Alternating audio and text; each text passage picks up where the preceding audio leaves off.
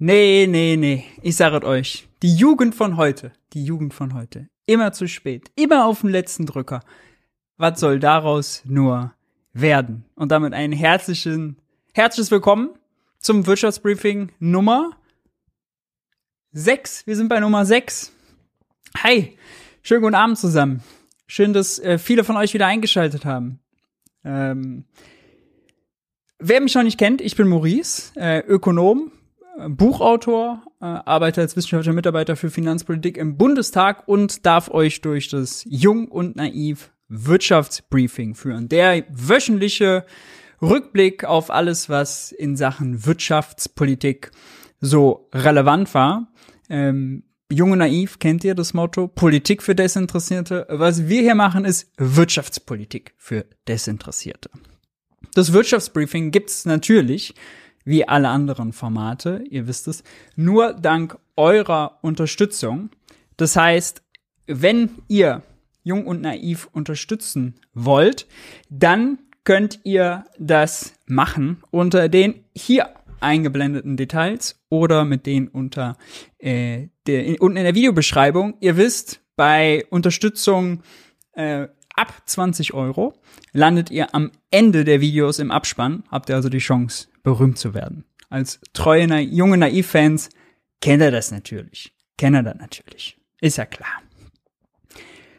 Was haben wir heute vor? Oh, äh, es war wieder eine sitzungsfreie Woche, soll man gar nicht meinen, denn es war einiges los. Äh, Im Titel stand Crash-Gefahr. Uh, was habe ich damit gemeint? Über welchen Crash sprechen wir? Sprechen wir über den Bitcoin? Sprechen wir über eine drohende Euro-Krise? Wir werden es gleich sehen. Gibt einiges zu bequatschen.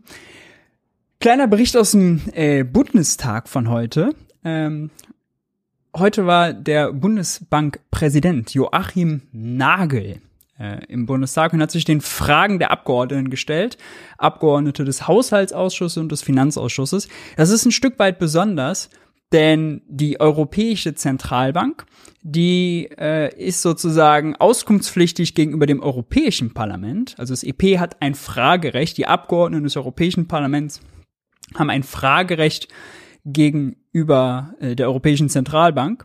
Der Deutsche Bundestag hat das nicht seit, ja, ich glaube, das vierte Format oder so, seit rund einem Jahr. Kann sein, ich mich irre, vielleicht sind es auch anderthalb, aber gefühlt ist es so ein Jahr. Ähm, ist äh, ein neues Format im Bundestag etabliert worden, der sogenannte geldpolitische Dialog. Da kommt dann der Chef von der Deutschen Bundesbank, die ja sozusagen die deutsche Geschäftseinheit von der Europäischen Zentralbank ist, ähm, und berichtet den Abgeordneten. Und das war recht spannend. Es ist nicht öffentlich, äh, aber es ist äh, recht spannend, weil äh, sich da so das ein oder andere Narrativ und die ein oder andere Geschichtserzählung zum Beispiel, wir haben Inflation, weil es gibt einfach zu viel Geld, äh, da dann auch widerspiegeln. Also es äh, sind auch Abgeordnete, die da sitzen und auch, äh, wenn quasi die Kamera nicht läuft, sowas erzählen. Komme ich aber gleich drauf zurück.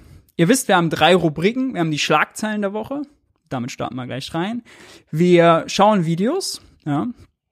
Äh, Diskussionsbedarf heißt die Rubrik. Und am Ende gibt's naive Fragen. Das heißt, wenn ihr schon immer mal was Naives fragen wolltet zu Wirtschaft, Geld, Finanzen, Bitcoin, was auch immer, ähm, das ist der Moment. Dann gerne raus damit. Schreibt's noch nicht vorher rein. Ich guck zwischendurch im Chat, ich versuche da mitzulesen, aber manchmal ist es ein bisschen zu anstrengend und schaffe ich das äh, alleine währenddessen nicht äh, und kann dann auch am Ende nicht hochscrollen. Das heißt, wenn ihr Fragen habt, merkt euch die gerne und stellt sie am Ende, wenn wir zu der Rubrik kommen. Ja. Gut. Format ist klar. Wir starten gleich rein mit den Schlagzeilen der Woche. Das habe ich mitgebracht. Ricarda Lang, Grünen-Chefin, habe ich mitgebracht, ähm, hat weitere Entlastungen gefordert. Das hat sie ursprünglich in, am Sonntag, glaube ich, ist ein Interview bei der Bild mit ihr rausgekommen. Äh, das wird hier zitiert. Das ging am Sonntag durch die Presse. Das Argument ist, die ganzen Preisanstiege beim Gas, beim Strom, die sind noch gar nicht wirklich angekommen. Sind die Großhandelspreise und zum Teil sind halt für die Endverbraucher, haben die noch Verträge laufen, äh, die erst noch angepasst werden. Das heißt sozusagen das dicke Ende, das kann noch kommen. Ja. Und dementsprechend fordert sie äh, weitere Entlastungen, ein weiteres Entlastungspaket. Bei dem Entlastungspaket soll man doch bitte die Schuldenbremse nachrangig behandeln. Da sagt sie, wird sie zumindest mit zitiert hier, ähm, die entscheidende Frage ist doch nicht, ob wir die Schuldenbremse äh, auf Teufel komm raus aussetzen oder einhalten, sondern ob wir, die Hera ob wir den Herausforderungen unserer Zeit gerecht werden. Ja, also eine sehr pragmatische Herangehensweise. Worauf kommt sie äh, konkret zu sprechen? Ricarda Lang äh, kommt auf das 9-Euro-Ticket zu sprechen. Da sollte man noch schauen, ob man das nicht verlängern kann. Äh, Finde ich eine sehr sinnvolle, äh, finde ich einen sehr sinnvollen Vorschlag. Äh, zum einen, weil er äh, ökologisch natürlich sehr sinnvoll ist. Wenn man die Verkehrswende schaffen will, dann kann es nicht sein, dass ÖPNV so teuer ist. Wir hatten hier mal, ich glaube, es war in Folge zwei oder drei, auch eine Statistik dazu, wie sich der Preis für Bus- und Bahntickets entwickelt hat. Und haben wir gesehen, Bus- und Bahntickets sind im Vergleich zu anderen Preisen deutlich teurer geworden. Das ist absurd. Das geht natürlich nicht. Ähm, und ihr ist auch wichtig, dass wenn die Reform zum Bürgergeld kommt, also aus Hartz IV das Bürgergeld zu machen, hat die Ampel sich ja vorgenommen, dass das auch damit einhergeht, äh, einen höheren Regelsatz für Hartz IV zu haben. Konkret war der Vorschlag, der im Raum steht, 50 Euro. Ich denke, das ist noch zu wenig, aber ähm, ja, wenn man sich anguckt, äh, wie der Hartz-IV-Bedarf genau ist, ja, was da drin vorgesehen ist, 1,60 Euro für Bücher, im Monat, im Monat, fünf Euro für Essen am Tag. Äh, das kommt äh, vorne und hinten nicht hin, wenn man sich ehrlich macht. Um, ja, interessant. Auf das Thema Entlastung kommen wir auch her nochmal zu sprechen. Da hat sich nämlich auch Friedrich Merz nochmal zugeäußert und Lars Klingbeil in interessanter Art und Weise. Ja. Dann, viele von euch werden es mitbekommen haben, Kryptomarkt in größter Not. Bitcoin fällt zeitweise unter 18.000 Dollar. Das ist mittlerweile äh, ist der wieder ein Ticken höher, äh, steht da auch, das ist jetzt hier der Dollarkurs, äh, steht der bei, ich glaube, 19.000 Euro. Aber ist sozusagen, wenn man im Jahresvergleich das sieht, fast 40 Prozent gesunken. Seit Jahresbeginn fast die Hälfte. Seit dem Höchststand, ähm, den hatte er, glaube ich, bei rund knapp unter 60.000, äh, 70 Prozent verloren. Klar ist, jeder, der im letzten Jahr Bitcoin gekauft hat, egal wann er angestiegen ist, hat gerade enorme Kursverluste. Und warum ist das eine Meldung wert? Nun, es ist eine Meldung deshalb wert, weil es echt gefährlich ist. Ja? Also es wird immer suggeriert, Bitcoin wäre Inflationsschutz, ja, weil Bitcoin ist sozusagen begrenzt. Da soll es nur irgendwann 21 Millionen Stück von geben, dann ist gut. Deswegen kann es da ist das sozusagen der Schutz vor der Inflation, die wir gerade sehen. Wenn man vergleicht, wir haben 8% Inflation in Euro. Wenn man vor einem Jahr einen Euro in Bitcoin umgetauscht hat und den jetzt nutzen will, hat man 8% Inflation für den Euro und dann nochmal die knapp 40% Kursverlust, wann man dann äh, eingestiegen ist, genau. Äh, also von Inflationsschutz kann keine Rede sein. Und auf eine Sache wollte ich noch hinweisen, das ist nämlich spannend. Warum stürzt der Kurs jetzt ab? Ja, warum stürzt er ab? Nun aber zum einen eine Tatsache, dass es bald wieder Zinsen gibt. Ja, die EZB erhöht jetzt den, äh, hat angekündigt, den Leitzins zu erhöhen. Die Fed hat das äh, schon deutlich drastischer gemacht, also die amerikanische Zentralbank. Und damit geht dann einher, dass auch die Banken Guthaben, die wir zum Beispiel anlegen, wieder verzinsen. Staatsanleihen äh, bringen wieder deutlich mehr Rendite deutsche zehnjährige Staatsanleihe steht bei 1,8 Prozent. Die stand noch vor einem Jahr äh, sogar negativ. Und das heißt, wenn diese Sachen wieder Zinsen generieren, dann hat der Bitcoin Nachteil. Denn der Bitcoin, mit dem kann man kein Geld verdienen, außer man macht Kursgewinne. Ja? Aber er bringt keine Zinsen. Und der Bitcoin kann außerdem auch nur Kursgewinne machen. Das ist ein Nullsummenspiel. Wenn mehr Leute von außen sich einkaufen wollen, als Bit Leute gerade Bitcoin verkaufen wollen. Ja, denn aus dem Bitcoin kann ja nur ausgezahlt werden, was vorher eingezahlt wurde. Wie kann man sich vorstellen, sagen wir mal, wie so ein Pokertisch. Ja, wenn ins Casino geht, dann bringen alle Pokerspieler ihr Geld mit an den Pokertisch und das Geld, was dann auf dem Pokertisch liegt, das wird umverteilt. Und so funktioniert auch der Bitcoin, bei dem man halt nur mit Kursgewinnen und Kursverlusten äh, Gewinne in Euro machen kann. Und das ist natürlich, äh, da hat der Bitcoin äh, einen äh, krassen Nachteil. Dazu gibt's äh, einen zunehmenden Vertrauensverlust. Wir haben jetzt gesehen, andere Kryptowährungen wie Terra oder äh, Luna, die sind abgestürzt. Ähm, wir sehen zunehmend den Trend, dass Bitcoin-Miner dazu gezwungen sind, also Bitcoin-Miner, muss ich kurz vielleicht erklären, das sind diejenigen, die die Transaktionen im Bitcoin bestätigen äh, die buddeln quasi den Bitcoin, sagen wir mal so, aus dem Informatik, aus so einem Informatiknebel, wie man Gold aus einer Goldmine äh, buddelt. Und äh, das ist alles teuer. Das sind ganz aufwendige Rechenprozesse, die damit einhergehen. Die brauchen dafür teure Hardware und ganz viel Strom. Den Strom und die Hardware, die müssen sie in Euro und US-Dollar kaufen. Und das wird natürlich, ist natürlich jetzt auch teurer geworden, weil die Energiepreise durch die Decke gehen. Ja, also das Mining wird teurer. Gleichzeitig sind, werden die Miner, äh, wenn sie sozusagen erfolgreich sind, damit belohnt, dass sie Bitcoins erhalten. Ja, also sie kriegen sozusagen neu geschürfte Bitcoins. Wenn die Bitcoins jetzt aber weniger wert sind, dann haben sie ein Problem, weil sie müssen ja äh, ihre laufenden Kosten in Euro und US-Dollar decken. Und wenn das immer schwieriger wird, sind sie dazu gezwungen, den Bitcoin zu verkaufen. Wenn jetzt die Miner hingehen und Bitcoin verkaufen, um ihre laufenden Kosten zu decken, ja, je mehr Verkäufer es gibt, gibt es einen Abwärtsdruck. Und gerade ist es so, dass das Mining äh, sogar teurer ist als die Belohnung, die sie durch den Bitcoin bekommen. Das ist gerade für, sagen wir mal, kleine äh, Mining-Firmen halt ein absolutes Problem, die den Bitcoin abstoßen. Und äh, für den Moment scheint die Negativspirale gestoppt, aber das äh, ist sehr gefährlich, denn, das muss man auch noch dazu sagen, anders als bei staatlichen Währungen, wie dem Euro, dem US-Dollar, gibt es nichts Institutionelles, was den Bitcoin stützt. Ja, also nichts, was sozusagen, damit der Bitcoin halt nicht ins Bodenlose fällt, muss es ja irgendwas geben, was äh, Leute dazu veranlasst, Bitcoin nachzufragen, Bitcoin zu kaufen. Das ist beim Euro der Fall, wenn zum Beispiel man Steuern in Euro zahlen muss. Ja? Wenn man zum Aldi geht, der Aldi muss die Umsatzsteuer in Euro abführen, also verlangt der Euro für die Flasche Wasser, die er uns verkauft.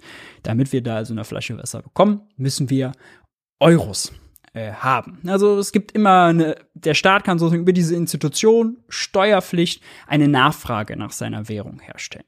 Äh, außerdem gibt zum Beispiel äh, etliche Leute, die halt äh, durch Kredite verschuldet sind in Euro, die schulden anderen was in Euro. Um diese Schuld zu erfüllen, müssen sie äh, Euro auch nachfragen. Also auch sozusagen die Kredite, die es gibt, sorgen dafür, dass es eine Nachfrage nach Euro gibt. Äh, bei Bitcoin ist das nicht so. Ja?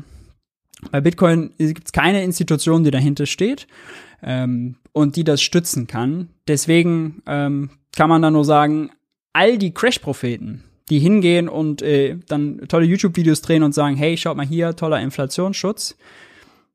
Vorsichtig. Ja, vorsichtig. Hey Leute, politischer Journalismus muss nicht kommerziell oder öffentlich-rechtlich sein. Podcasts müssen nicht durch grässliche Werbung finanziert sein. Jung Naiv ist der beste Beweis dafür. Damit das so bleibt, unterstützt uns einfach finanziell. Danke vorab und jetzt geht's weiter. Thema Turbulenzen, Thema Vertrauen. Letzte Woche kam die Meldung, ich weiß nicht, wie viele von euch mitbekommen haben. EZB-Spitze kommt zur Notfallsitzung zusammen. Hört sich dramatisch an.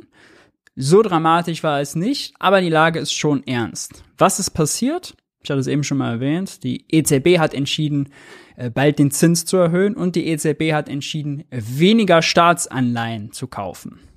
Für die Freaks unter euch wäre der genaue Ausdruck netto keine Staatsanleihen mehr zu kaufen. Also die Staatsanleihen, die sie jetzt in der Bilanz hat, die sie in der Vergangenheit gekauft hat, äh, die behält sie. Und wenn davon zum Beispiel eine Anleihe ausläuft, ja, wenn zum Beispiel eine deutsche Anleihe ausläuft, kriegt sie ja Geld. Und das Geld nimmt sie wieder, um dann eine neue Anleihe zu kaufen. Also der Bestand bleibt gleich, aber sie kauft, sie baut den Bestand nicht mehr auf, sie kauft nicht mehr mehr Anleihen. Und wenn sie nicht noch, wenn sie nicht mehr mehr Anleihen kauft, dann äh, ist sozusagen das Signal da am Markt, ey Leute, oh, wir müssen vorsichtig sein, Die Risiken äh, für Staatsanleihen, zum Beispiel von Griechenland, von Spanien, von Italien, die werden riskanter. Früher, als die EZB noch gesagt hat, ey, wir machen fette Anleihekaufprogramme, wir kaufen die Anleihen, gab es quasi kein Risiko. Ja, da hat die EZB einen Blankocheck ausgestellt, liebe Banken, kauft äh, den Finanzministern die Anleihen ab. Äh, da werdet ihr nie ein Problem bekommen, weil im Zweifel können wir euch die immer abkaufen. Ja, das war so ein bisschen das Versprechen. Und das wurde jetzt auf, äh, aufgelöst quasi. Und was passiert ist, sehen wir hier. Ich muss noch mal einen Ticken größer. Das sind die bisschen komplizierter Ausdruck wieder, Renditen auf zehnjährige Staatsanleihen. Also man könnte sagen, die Risikoaufschläge. Ja. Ähm, und wir sehen hier, dass die enorm, ist noch ein bisschen größer, hier, enorm gestiegen sind. Ja.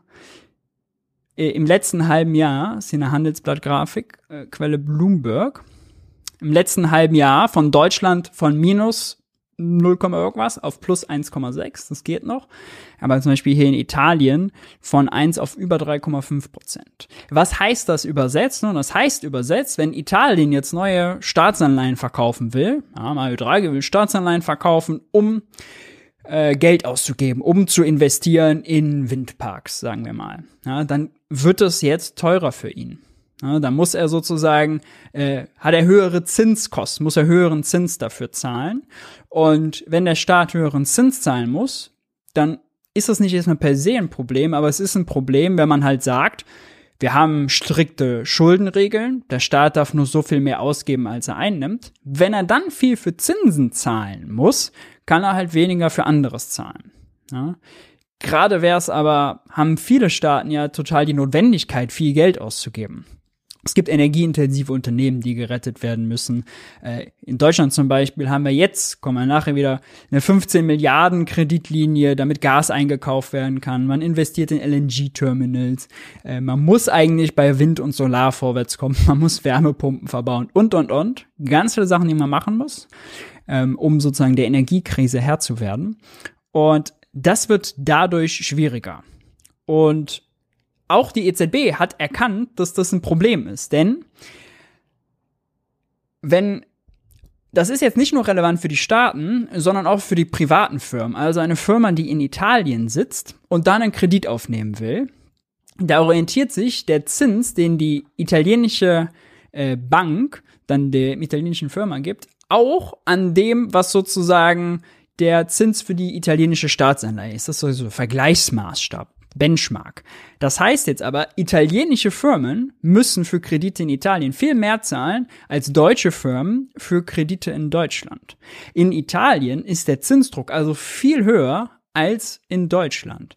Und das ist natürlich ein Problem, weil die EZB ja eigentlich nur einen Zins festlegen kann und nur einheitlich quasi an einem äh, einheitlich sozusagen die Eurozone steuern will.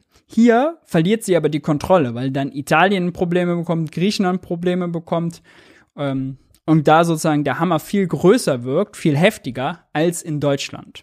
Ja. Deswegen, das ist problematisch. Und hier ist es dann übersetzt, ja, Christian Lindner hat zuletzt gesagt, ähm, er muss jetzt, auch wenn er 2023 einen Haushalt aufstellt, aufpassen, denn die staatlichen Zinskosten könnten auf 30 Milliarden Euro steigen. Die waren jetzt für 22, glaube ich, bei 4 Milliarden geplant, geht jetzt auf 30 Milliarden hoch. Ja, das ist genau das, was sich quasi hier hinter versteckt, in so einer äh, Grafik, sagen wir mal. Ja, ähm, wo man nur paar Prozente sieht und Renditen. Das heißt, am Ende übersetzt, der Staat muss mehr für Zinsen zahlen. Und dann habe ich noch eine sehr markante Aussage gelesen von Lars Feld, der hat bei der Wirtschaftswoche ein Interview gegeben. Lars Feld ist der Chefberater, der Chefökonom von unserem Finanzminister, von Christian Lindner. Äh, Lars Feld sitzt außerdem auch in der Mindestlohnkommission und Lars Feld war jahrelang, ich glaube sogar acht oder zehn Jahre, ja, zwei Amtszeiten, ich weiß nicht, ob eine Amtszeit vier oder fünf Jahre ist, im Sachverständigenrat der Bundesregierung. Auch genannt die Wirtschaftsweisen. Und er hat hier einen interessanten ähm, Satz gesagt. Erstmal sagt er, wir laufen in Europa womöglich auf zweistellige Inflationsraten zu. Damit meint er, okay, die Energiepreise könnten noch mehr steigen und wenn dann die Löhne auch noch steigen, was wir bisher aber nicht sehen. Dann könnte es übel werden, was die Inflation angeht. Aber er hat einen anderen bemerkenswerten Satz gesagt. Und zwar sagt er in dem Interview, Zitat, wenn wir die Inflation besiegen wollen, müssen wir ein, bereit sein, eine Rezession in Kauf zu nehmen. Ja. So und in Verantwortung sieht er natürlich die Zentralbank, die soll den Zins anheben. Und in Verantwortung sieht er Christian Lindner, der soll weniger Geld ausgeben. Rezession, was heißt das jetzt? Was heißt das übersetzt? Das heißt übersetzt, Lars Feld sagt, um die Inflation zu bekämpfen, müssen wir bereit sein, dass die Wirtschaft schlechter läuft, müssen wir bereit sein, dass es mehr Arbeitslose gibt. Ja? Mehr Arbeitslose sollen die Inflation bekämpfen. Aber jetzt kann man mal kritisch hinterfragen, hatten wir auch in der letzten, haben wir auch in der letzten äh, Ausgabe vom Wirtschaftsbriefing. Die Inflation, woher kommt die denn? Ja, die kommt natürlich von der Angebotsseite, sagen Ökonomen. Die kommt daher, dass wir mehr für Öl und Gas zahlen müssen. Ja müssen wir weniger für Öl und Gas zahlen, wenn hier mehr Menschen arbeitslos sind, wenn unsere Wirtschaft nicht mehr gut läuft. Denn wenn die Zinsen teurer werden, ja, wenn der wenn Lindner 30 Milliarden für Zinsen zahlen muss, wenn die äh, Unternehmen höhere Zinskosten haben, dann werden sie sagen, oh, bei anderem halte ich mich zurück. Ja, werden weniger ausgeben, dann läuft die Wirtschaft schlechter. Hilft es irgendwie bei Öl und Gas? Nur sehr entfernt. Nur sehr entfernt. Wenn wir jetzt ein Nachfrageproblem hätten, wenn die Wirtschaft überhitzen würde, ja, wenn wir jetzt Vollbeschäftigung hätten, alle hätten einen Job, wer an der Uni ist, kriegt schon im dritten Semester 20 Jobangebote von Firmen, ja, dann haben wir Vollbeschäftigung. Äh, dann könnte man sagen, okay, wir müssen jetzt dringend die Nachfrage drosseln, also ziehen wir mal den Zins hoch, damit Unternehmen äh, ein paar Investitionen unterlassen, damit äh, der Staat äh, weniger investiert, dass wir mal ein bisschen ja, runterkühlen die Wirtschaft. Aber das haben wir ja gar nicht. Einzelhandelsumsätze minus fünf Prozent, Auftragseingänge minus 2,7. Das ist irgendwie nicht so das richtige Tool. Und auch Joachim Nagel, Bundesbankpräsident, der heute im Bundestag war, als er hat, ähm, sagen wir mal, die Auffassung vertreten, dass äh, der Zins, ja, der ist jetzt sozusagen nicht das beste Instrument gerade, um die Inflation zu bekämpfen, aber irgendwie wird es schon gehen. Das ist so ein bisschen die Einstellung, die man da hat. Woher kommt das? Nun, es kommt daher, dass man eben gesagt hat, jo, die EZB, die Europäische Zentralbank, die ist dafür verantwortlich, dass die Inflationsrate jedes Jahr zwei Prozent beträgt. Die ist für, für Preisstabilität, nennt man das, verantwortlich. Aber kann die EZB das überhaupt sicherstellen? Und da muss man sagen, wenn Öl und Gas teurer wird, weil wir hier, äh, weil, weil Putin einen äh, äh Krieg vom Zaun bricht, weil es Unsicherheiten gibt, ähm, weil Putin Gas abstellt, da kommen wir gleich noch zu, was soll die EZB dagegen machen? Ja, äh, da müsste man investieren in LNG-Terminals, in Gas aus anderen Ländern, in Windenergie, in Solarenergie. Aber da, dafür helfen ja höheren Zinsen nicht. Also sie befindet sich in einem totalen Widerspruch. Aber das Einzige, was sie machen kann, ist den Zins zu erhöhen. Alles andere kann sie sozusagen überhaupt nicht machen. Und deswegen versteifen sich alle so darauf, ja, es ist jetzt wirklich der Zins, den müssen wir erhöhen. Äh, ist unser letztes Mittel, komme was wolle. Also es ist in gewisser Weise eine Verzweiflungstat. Und da kann man wirklich skeptisch sein, ja. Ähm, weil wenn das so weitergeht, im Moment ist ja nur angekündigt, dass das Zinsniveau von minus 0,5 auf minus 0,25 und dann im September sagen wir mal, auf 0 oder 0,25 Prozent steigt. Wenn das aber weitergeht, und das ist hier in diesen Entwicklungen schon mit eingepreist, äh, dann könnte es wieder übel werden. Ja, weil wenn wir schon 30 Milliarden für Zinsen zahlen müssen, was bedeutet das dann für Griechenland? Was bedeutet das dann für Italien? Was bedeutet das dann für Spanien? Und was bedeutet das auch für Frankreich? Ja, es könnte tatsächlich sein, dass wir eine neue Ära der Sparpolitik in Europa sehen werden. Ja, und zwar aus Verzweiflung äh, mit hohen Zinsen und äh, Finanzministern, die sagen, uns dann wieder beibringen, dass der Gürtel enger geschnallt werden muss. Ich halte das für sehr gefährlich. Dann habe ich hier noch ein Statement mitgebracht vom Chef des Industrieverbandes, Siegfried Russwurm. Der wollte uns doch erzählen,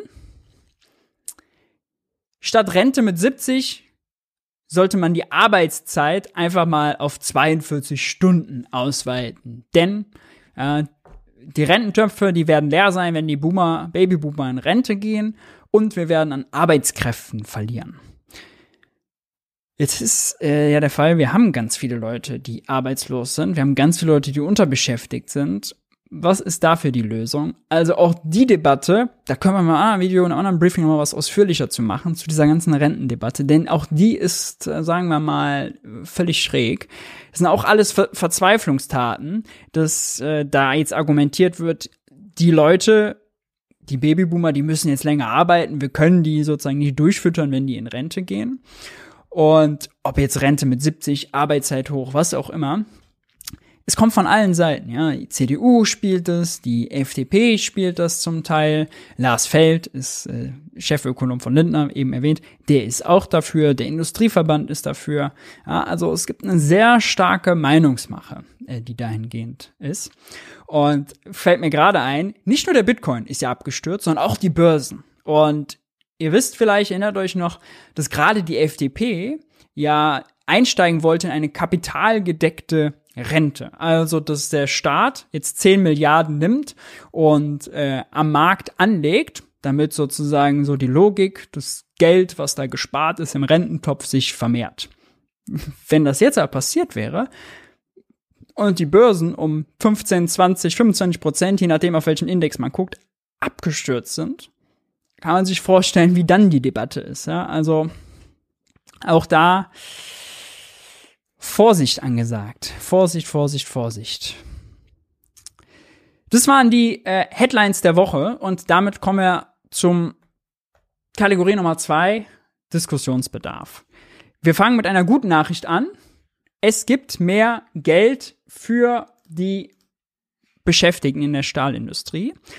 Und das wird leider auch sehr häufig ein bisschen falsch interpretiert. Deswegen will ich euch das mal einordnen. Wir hören uns mal kurz an, was dazu in der Tagesschau lief. Der Tarifkonflikt in der nordwestdeutschen Stahlindustrie ist beigelegt. Nach wochenlangen Verhandlungen und Warnstreiks einigten sich IG Metall und Arbeitgeber auf einen neuen Vertrag für die 68.000 Beschäftigten in Nordrhein-Westfalen, Niedersachsen und Bremen. Danach steigen die Löhne und Gehälter von August an um 6,5 Prozent. Für den Juni und Juli gibt es einmalig 500 Euro. Ein Sieg. So, das klingt jetzt viel. Ja, wir machen nochmal hier zurück. Das klingt jetzt, äh, das klingt jetzt viel. Und es wird ja häufig, haben wir die Debatte, hm, so, häufig haben wir die Debatte, wenn jetzt die Löhne steigen, ja, dann haben die Unternehmen ja noch mehr Kosten, dann werden sie auch wieder die Preise anheben müssen. Dann haben wir diese sogenannte Lohnpreisspirale. Das gibt dann Inflation. Das ist eigentlich das, was man ehrlicherweise einfach auch Inflation nennt. Inflation ist nicht, wir haben Energiepreisschock einmalig, sondern Inflation ist dieser sich selbst verstärkende Effekt. Der könnte dann kommen. Und diese 6,5 Prozent, oh, haben wir den jetzt? Ja. Und da muss man sagen, erstmal, sind die, hat die Stahlbranche wegen gestiegener Stahlpreise fettes Geschäft gemacht. Ja, also denen geht's erstmal ganz gut. Die hatten ein ganz gutes Geschäftsjahr. Dann muss man sagen, dass äh, die 6,5 Prozent erst ab August gelten, also nicht für das ganze Jahr und dann für 18 Monate, also anderthalb Jahre, muss man also schon mal durch 1,5 teilen. Das sind jetzt nicht 6,5 Prozent Lohnwachstum in einem Jahr, sondern ja, durch 1,5. Und dann kommt noch hinzu, dass äh, auch 21 Einmalzahlungen vereinbart wurden, statt die Tariflöhne anzupassen. Einmalzahlungen schön und gut, aber das heißt, ein Jahr lang gab es quasi keine Anpassung der Tarife. Hätte man 21 statt einer Einmalzahlung, die als normalen Tariferhöhung äh, sozusagen behandelt, dann wären jetzt die 6,5 Prozent auf einen höheren Ausgangswert angewendet worden. Dann wären also wäre die Lohnsteigerung absolut viel größer gewesen, als sie jetzt ist, wenn sie im August 22 auf das alte Niveau von 21, Anfang 21 sogar, äh, angewendet wird. Ja, das heißt, man hat deutlich weniger als diese 4,5 Prozent, äh, als, als diese 6,5 Prozent. Man kommt bei etwas äh, unter 4 Prozent aus. Wir haben Zielinflationsrate von 2%, ein Produktivitätswachstum von äh, roundabout 1%. Das heißt, etwas unter 4%, ja, zwischen 3 und 4% muss man dann gucken, wo das liegt, ähm, ist tatsächlich kompatibel mit dem Inflationsziel. Also es ist jetzt nicht so, dass von diesen 6,5% krasser Inflationsdruck ausgeht. Ja, das äh, sollte man sich von niemandem einreden lassen. Und jetzt ist ja die Frage, ist das jetzt ein Zeichen dafür, dass die anderen Gewerkschaften auch krasse Lohnsteigerungen durchsetzen werden? Auch da muss man sagen, nee. Äh, leider nicht, denn die IG Metall ist hier gerade in der Stahlbranche relativ sagen wir, verhandlungsmächtig. Ähm, in anderen Bereichen ist das gewiss nicht so. Wenn man nur an den Dienstleistungsbereich äh, zum Beispiel denkt, äh, da ist das ähm, nicht absehbar. Heißt, nicht einreden lassen, dass jetzt sozusagen, weil die Stahlindustrie, auch das gilt auch nur für roundabout 70.000 Beschäftigte, weil die Stahlindustrie jetzt einen ganz vernünftigen Abschluss hinbekommen hat, äh, droht die Lohnpreisspirale. Ja. Da kann man mal sagen, piano, piano. Kommen wir aber ähm, damit zusammenhängt, Thema Inflation und Treiber, Treiber der Inflationsrate, zu einem sehr unbequemen Thema, zum Thema Gas. Ähm, Putin hat uns den Gashahn abgedreht. Wir kriegen im Moment 60 Prozent weniger Gas. Und hier sehen wir Müller, Chef der Bundesnetzagentur, und der erklärt einmal die Lage. Ja, den drohenden Gasmangel für Deutschland managen muss die Bundesnetzagentur in Bonn. Ihr Chef ist Klaus Müller. Guten Abend, Herr Müller. Seien Sie gegrüßt, Herr Sievers. Die Lieferungen durch Nord Stream 1 hat Russland jetzt auf 40 Prozent gedrosselt. Russland sagt wegen Reparaturarbeiten von Verdichterturbinen. Die müssen offenbar tatsächlich repariert werden. Ist also an dieser Begründung was dran? Richtig ist, dass diese Turbinen regelmäßig gewartet werden müssen, ab und zu auch repariert werden müssen. Nur wir sehen keine Begründung, keinen Zusammenhang, der die Kürzung um jetzt 60 Prozent rechtfertigen würde. Insofern überzeugt uns diese Begründung nicht. Also, Sie sagen eher eine politische Begründung und keine technische. Wie gut kommen wir denn dann mit dieser Kürzung um 60 Prozent klar, wenn das jetzt so weitergeht? Naja, das ist der Grund, warum die Bundesnetzagentur heute erstmalig von einer angespannten Situation berichtet hat. Ähm, wir haben ungefähr 1000 Gigawattstunden pro Tag weniger. Das betrifft nicht nur Deutschland, das betrifft auch die Länder, durch die wir dann Gas weiterleiten. Sie haben Frankreich zu Recht benannt. Aber insgesamt kommt jetzt deutlich weniger Gas bei uns an. Das heißt, die Gasspeicher wurden jetzt nicht mehr so stark befüllt, wie uns das in den letzten Tagen und Wochen gelungen ist. Und das ist ein Problem, weil wir wollen Richtung 90 90 Prozent plus X gehen.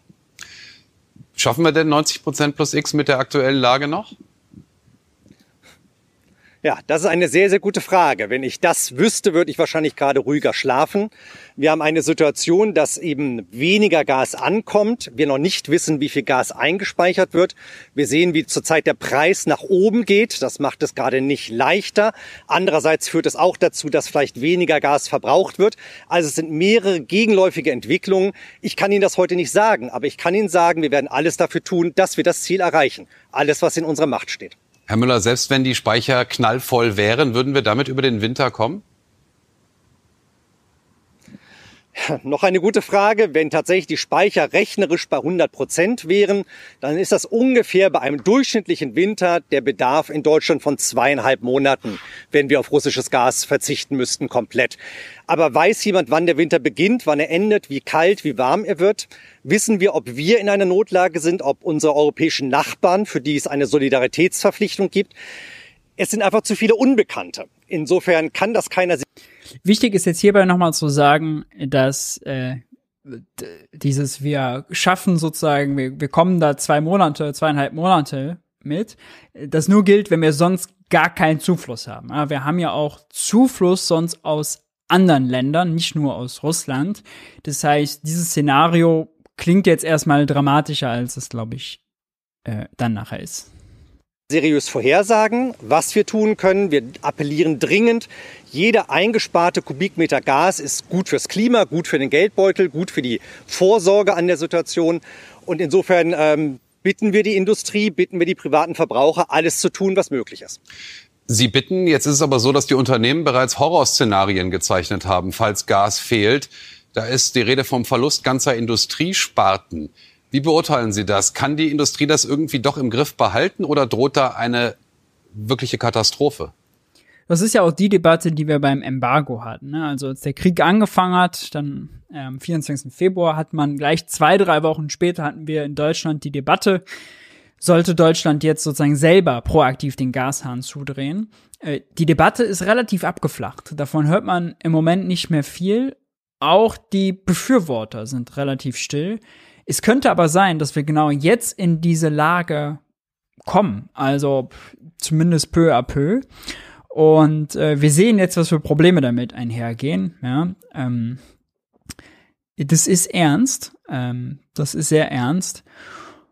Und ich, äh, ich, äh, ich erinnere mich noch, als äh, Olaf Scholz darauf angesprochen wurde, ähm, bei Anne Will war das, auf die Ökonomen, die gesagt haben, ja, schaut an, wir kommen auch eine Zeit lang ohne, äh, mit, mit weniger Gas zurecht, als er dann gesagt hat, ja, äh, die können alle ihre Modelle rechnen, ich muss die harte Politik machen und ich sehe, das geht nicht. Und äh, so oder so ähnlich kann ich schon, was man sagt, äh, Robert Habeck gleich auch nochmal, den wir haben.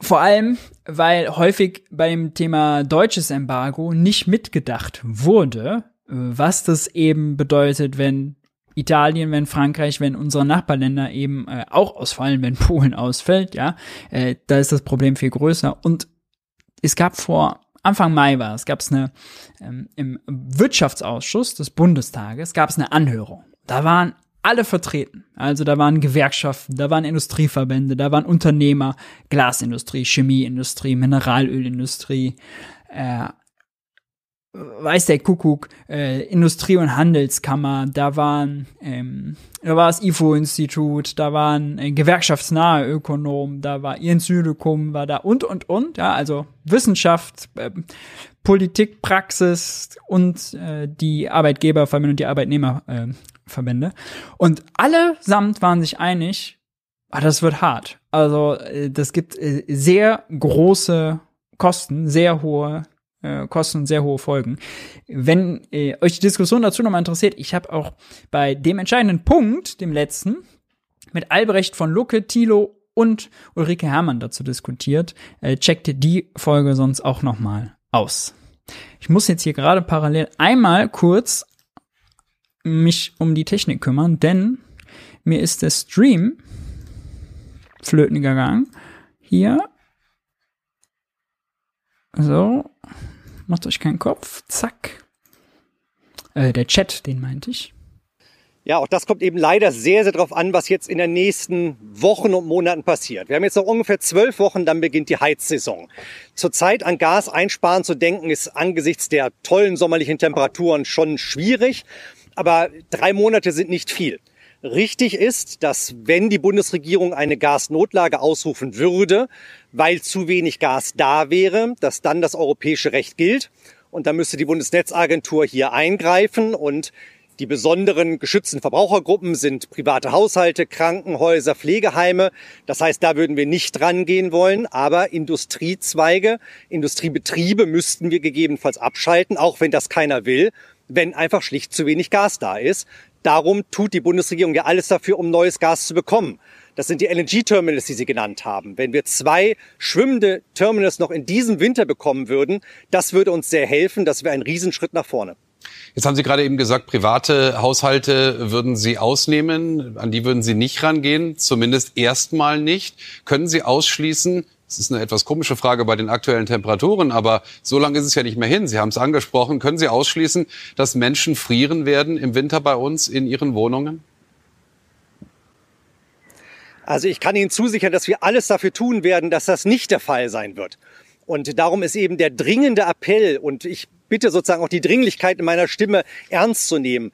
Alles, was man jetzt schon einsparen kann, selbst in den Sommermonaten, das hilft. Wenn dann der Herbst kommt, ein bisschen sozusagen auf die Temperaturen an den Heizungen zu achten, das hilft. Gleichermaßen die Industrie. Wir appellieren jetzt schon zu substituieren, zu ersetzen, zu überlegen, wo kann man mit anderen äh, Stoffen auskommen. Im Bundestag wird beraten, dass äh, ein Gesetz auf den Weg gebracht werden soll, um nicht mehr Gas zur Verstromung zu benutzen, sondern Kohle. Das äh, Flüssiggas haben wir eben schon erwähnt. Also die Bundesregierung tut gerade ganz, ganz viel dafür. Industrie, private Haushalte können mit unterstützen, damit Deutschland gut durch den nächsten Winter kommt. Ja, und Robert Habeck hat tatsächlich auch schon Nägel mit Köpfen gemacht. Ähm, dazu kommen wir gleich. Hier habe ich nochmal den Lagebericht. So, sorry. Den Lagebericht der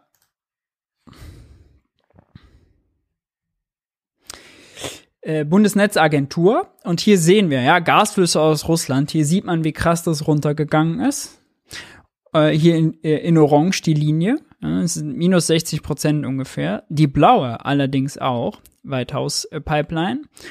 Jetzt aber interessant. Hier Gesamtimporte. Ja, auch natürlich krass runtergegangen. Aber der Speicherstand kann weiter gefüllt werden derzeit noch. Ja, hier sieht man das äh, in der Grafik täglicher Füllstand und Veränderung der Speicherfüllstände. Der Balken sagt, wenn der oben ist, so viel wurde quasi ähm, äh, neu eingespeichert. Und wir sehen, es gab jetzt in den letzten Tagen einen kleinen Knick, jetzt geht es aber wieder hoch. Und mit dem Gaszufluss, wie wir im Moment haben, äh, kriegt man es hin, mehr einzuspeichern. Jetzt kann man sich ja fragen, okay, wenn wir weniger Gas importieren, wie kriegen wir das dann trotzdem hin, auch wenn es nicht so schnell läuft? Die Ausfuhren haben sich auch reduziert, hat äh, Müller heute nochmal klargestellt. Und interessant, hier unser Erdgasverbrauch ähm, in Orange für das Jahr 2022, in Blau für das Jahr 2021. Wir sehen, der Gasverbrauch war viel geringer, weil hier in der, äh, in der orangen Linie die Durchschnittstemperatur höher war als vor einem Jahr. Ja, äh, das ermöglicht uns, die Füllstände deutlich schneller zu füllen. Ja, hier sieht man die blaue Linie äh, ist deutlich über dem, was man da im Grauen sonst sieht. Die Füllstände schnellen an. Trotzdem bedeutet es äh, Unsicherheit an den Gasmärkten. Wenn Putin weniger liefert, dann steigt der Preis. Kann man hier sehen, ja, äh, in Blau, 17. Juni, das sind äh, die Preise für Gaslieferungen in einem Monat, sind wieder deutlich angestiegen. Und das heißt natürlich für die Inflationsrate gar nichts Gutes. Ja. Heißt gar nichts Gutes. Heißt, steigt wieder an. Robert Habeck hat sich dann auch äh, im Heute-Journal gestern erklärt dazu, wie der Plan ist, um äh, Notmaßnahmen zu ergreifen. Er hat unter anderem planen sie ein Auktionsmodell.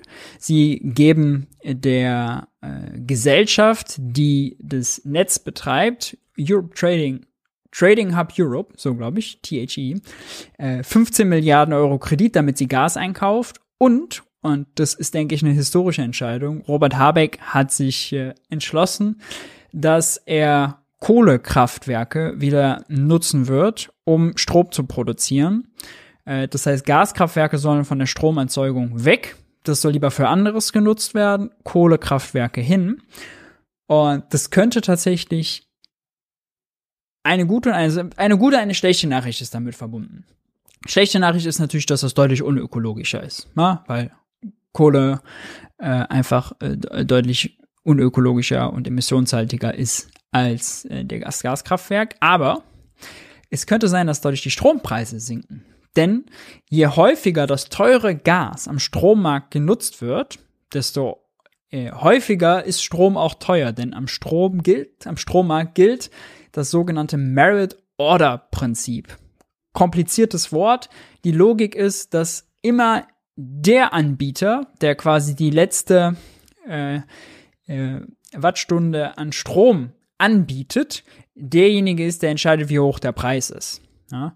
Und diejenigen, die günstig anbieten, werden bevorzugt behandelt. Wind und Solar, dann kommt Kohle, Atom, Öl, was auch immer. Und dann erst ganz am Ende das teure Gas. Wenn Gas jetzt da rausfällt und Kohle das ersetzt, dann ist Gas weniger häufig sind, äh, die, sind die Gaskraftwerke weniger häufig die, die den Preis am Strommarkt bestimmen. Und dadurch könnte zumindest äh, der äh, Strompreis sinken. Das hat noch einen ganz anderen Nebeneffekt. Wir sprechen ja häufig über Übergewinne. Übergewinne stehen, entstehen auch da am Strommarkt. Die günstigen Windparks machen mehr Geschäft, haben höhere Margen, wenn der Preis sich an den teuren Gaskraftwerken orientiert. Wenn jetzt das durch Kohle ersetzt wird, machen die weniger Gewinne. Und äh, ja, das bedeutet also äh, schlecht fürs Klima, aber weniger Übergewinne und mehr Entlastungen. Hören wir aber Robert Habeck doch mal selber zu. Äh, gibt ein kleines Vorspiel hier und dann kommt Robert Habeck. Tag des Jahres über die Gefahr zu sprechen, dass wir im Winter frierend in den Wohnungen sitzen. Aber es muss sein.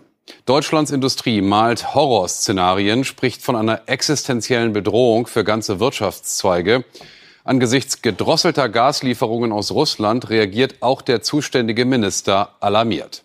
Robert Habeck plant jetzt eine Reihe von Notmaßnahmen und setzt dabei auch wieder auf die Kohle. Einzelheiten dazu von Klaus Brotbeck. Genau so dürfte sich ein grüner Wirtschaftsminister sein Amt nicht vorgestellt haben. Putin dreht am Gashahn, Robert Habeck muss reagieren. Nun fünf schnell geschriebene Seiten voller Vorsorge. Ein Minister in zumindest Erklärungsnot damit die Speicher zum Winter wirklich voll sind. Das hat oberste Priorität. Das ist so insofern also eine ernste Lage, die die Bundesregierung dann äh, mit ernsten Schritten beantworten wird. Kohlekraftwerke sollen so schnell wie möglich so viel wie möglich Strom produzieren, damit möglichst viel Gas in Deutschlands Speicher geleitet werden kann. Das Ziel hier 90 Prozent Füllstand Anfang November. Die Netzbetreiber bekommen 15 Milliarden Euro Kredit, um trotz steigender Preise genügend Gas einkaufen zu können. Und ein neues Gasauktionsmodell soll Unternehmen belohnen, die Gas einsparen. Kritik kommt von Klimaaktivisten. Wir dürfen auf keinen Fall den Kohleausstieg wieder aufmachen. Das ist schon ein viel zu langer Prozess und schon längst überfällig, sondern wir müssen Erneuerbare ausbauen und das können wir jetzt eben auch sehr schnell machen und wir müssen einfach drastisch Gas einsparen und dann muss man gucken, wie groß ist die Lücke noch. Doch Deutschlands Industrie bleibt auf Putins Gas angewiesen. Das macht nervös. Die Tatsache, dass wir in unserer Industrie hochgradig von Energie und an vielen Stellen auch von Gas abhängig sind, die macht uns natürlich Sorgen, nachdem Siegfried Russwurm, wer jetzt schon seit neun Uhr dabei ist, weiß, das ist der Kollege, der äh, äh, uns auch einreden wollte, dass die 42-Stunden-Woche jetzt ansteht, weil die Rententöpfe sonst leer gehen, weil es sonst nicht genug Beschäftigte gibt. Und also, ja, gerade der äh, hier der Industrieverband, das sind ja überzeugte Marktwirtschaftler. Und man kann sich ja fragen, Angebot und Nachfrage, wenn die Arbeitskraft tatsächlich so knapp ist, wie sie alle sagen, dass jetzt alle länger arbeiten müssen, ne? ob es 70 oder 42 Stunden Woche. Warum steigen dann eigentlich die Preise nicht? Warum steigen dann eigentlich die Löhne nicht? Hm? Wenn das so knapp ist und die Nachfrage so hoch und die Firmen alle keine finden, dann müssen doch die Löhne durch die Decke gehen, ja, beim BDI. Da hat der Kollege vom BDI äh, dann allerdings keine Antwort drauf. Also das Marktargument kommt dann sehr häufig, äh, muss man sagen, wenn es einem passt, ebenso wie das mit der Unabhängigkeit der Zentralbank. Aber wenn es einmal nicht passt, äh, dann schweigt man lieber. Am anderen Ende dieser Pipeline jemand sitzt, der offensichtlich unsere Logik nicht zu seiner macht. Hinzu kommt, Habecks Plan geht wohl nur auf, wenn schon im Winter eigene deutsche Terminals für Flüssiggas LNG in Betrieb gehen. Quer durchs Parlament werden unterdessen alte Konzepte wieder hervorgeholt, von Fracking bis Atom. Wir importieren im Moment gefracktes Gas als LNG und deswegen gehört zur Wahrheit dazu. Es ist immer noch besser, das Gas selber hier zu fördern, als es irgendwo anders fördern zu lassen und dann auch noch über ein Viertel des Planeten hierher transportieren zu lassen. Generell. Die alten Debatten, die wir schon mal geführt haben, kommen jetzt alle also wieder, kann man auch sagen. Sind die Kernkraftwerke keine Lösung für die jetzige Krise? Allerdings wäre es für die nächsten zwei, drei Jahre vielleicht sogar für die nächsten fünf Jahre bei dem akuten Energiemangel durchaus eine Option. Dementsprechend äh, verstehe ich überhaupt nicht, warum man nicht. Dass sie was nicht versteht, wundert uns nicht. Die Kernkraftwerke in Betrieb lässt, die noch ähm, lauffähig sind. Der Klima einen kleinen Nachtrag noch, weil Systemo gerade im Chat schreibt, solange die Arbeitsbedingungen äh, so menschenfeindlich sind wie heute noch, finden sich keine Nachwuchskräfte. Oh, das muss ich hier auch mal anpassen. Zack. So. Ja. Den größten Fachkräftemangel, die sich am lautesten beschweren, ist die Fleischindustrie. Da habe ich selbst eine Studie gelesen. Ja, Arbeitsbedingungen in der Fleischindustrie. Man kennt's, wie toll die da sind. Klimaminister verlängert die Verbrennung von Kohle. Was für eine Vorstellung. Bis jetzt. Ja, guten Abend, Herr Habeck. Guten Abend nach Mainz. Der größte Fan des deutschen Atomausstiegs ist Wladimir Putin, heißt es manchmal. Statt jetzt mehr Kohlekraftwerke einzusetzen, wäre es nicht eine Überlegung, die deutschen Atommeiler am Netz zu lassen? Müsste das jetzt nicht der Notfallstrohhalm sein für uns? Na, das war ja eine Überlegung, die wir Anfang des Jahres geprüft haben. Die drei verbleibenden Atomkraftwerke laufen ja. Und wenn man sie hätte länger laufen lassen wollen, hätte man Brennelemente bestellen müssen. Die wären dann Mitte, Ende nächsten Jahres verfügbar gewesen. Das hätte uns also im Winter nicht geholfen. Jetzt gibt es bei manchen Kritikern Debatte kann man eigentlich damit sagen, kurzfristig erstmal aus, ja. Also wenn Jens Spahn, der das zum Beispiel jetzt auch gefordert, äh, jetzt lautstark vor die Mikros tritt und sagt, nee, wir brauchen jetzt unbedingt wieder Atomkraft, dann ja, funktioniert leider nicht. Allerdings auch den Verdacht, dass Sie an die Atomkraft deswegen nicht mit voller Kraft denken, weil es für Sie, Herr Habeck, und für die Grünen allgemein der ultimative Tabubruch wäre. Das weiß ich nicht, ob es ein größerer Tabubruch wäre, als den, den ich heute begangen habe, dass wir nämlich Kohlekraftwerke wieder ans Netz nehmen. Ich äh, versuche mich von den Parteiprogrammen jetzt fernzuhalten und das zu tun, was für die Versorgungssicherheit in Deutschland am notwendigen getan werden muss. Und die Atomkraft wäre zu spät gekommen. Und wenn man sie dauerhaft genutzt hätte oder dauerhaft nutzen wollte, verweise ich auf Frankreich. Frankreich hat 56 Atomkraftwerke, 29 von denen sind nicht am Netz und die anderen haben große Versorgungsprobleme, weil die Flüsse, die ja zur Kühlung gebraucht werden, so niedrige Pegelstände haben. Also so oder so, kurzfristig wie langfristig, scheint mir das nicht die richtige Antwort zu sein. Die richtige Antwort ist, dass wir schnell aussteigen aus der Verbrennung von fossilen Energien und die Erneuerbaren mit großer Geschwindigkeit aufbauen. Wenn man Sie heute hört, Herr Habeck, dann klingt es danach, dass wir eine Notfallsituation im Winter nicht. Ja, Habeck sagt, wir müssen alles tun, um die Erneuerbaren aufzubauen. Dafür braucht es Investitionsanreize, gute Investitionsbedingungen. Wir haben am Anfang darüber gesprochen, dass jetzt die Zinsen steigen. Also die Privaten die jetzt in Windparks investieren wollen, der Staat, der investieren will, die haben es jetzt alle dadurch schwächer. Genau das bräuchte man aber, um sowohl wieder die Preise zu senken, als auch Versorgungssicherheit zu haben. Ich verstehe nicht, wirklich nicht, wie dieses stumpfe Amt an der Zinserhöhung festhalten gegen diese reine Logik, ey, wir haben Angebotsprobleme, wir müssen das durch andere Kapazitäten ersetzen, ausweiten, äh, zurückstehen kann. Versteht, geht nicht in meinen Kopf rein. Nicht mehr komplett vermeiden können, dass wir nur noch versuchen können, dass es nicht ganz so schlimm kommt. Interpretiere ich Sie da richtig? Das ist alles noch Spekulation. Das Szenario, das jetzt ja zu 60 Prozent eingetreten ist. Nord Stream 1 ist um 60 Prozent reduziert worden. Das ist ja immer ein Szenario gewesen. Deswegen haben wir von vornherein darauf hingearbeitet, dass wir möglichst gut gewappnet sind. Das ist der Ausbau der Terminals, das LNG-Beschleunigungsgesetz, das Bemühen, Gas aus anderen Quellen einzukaufen, aber auch das Speichergesetz, dass wir jetzt erstmal für die Jahreszeit ganz gute Speicher.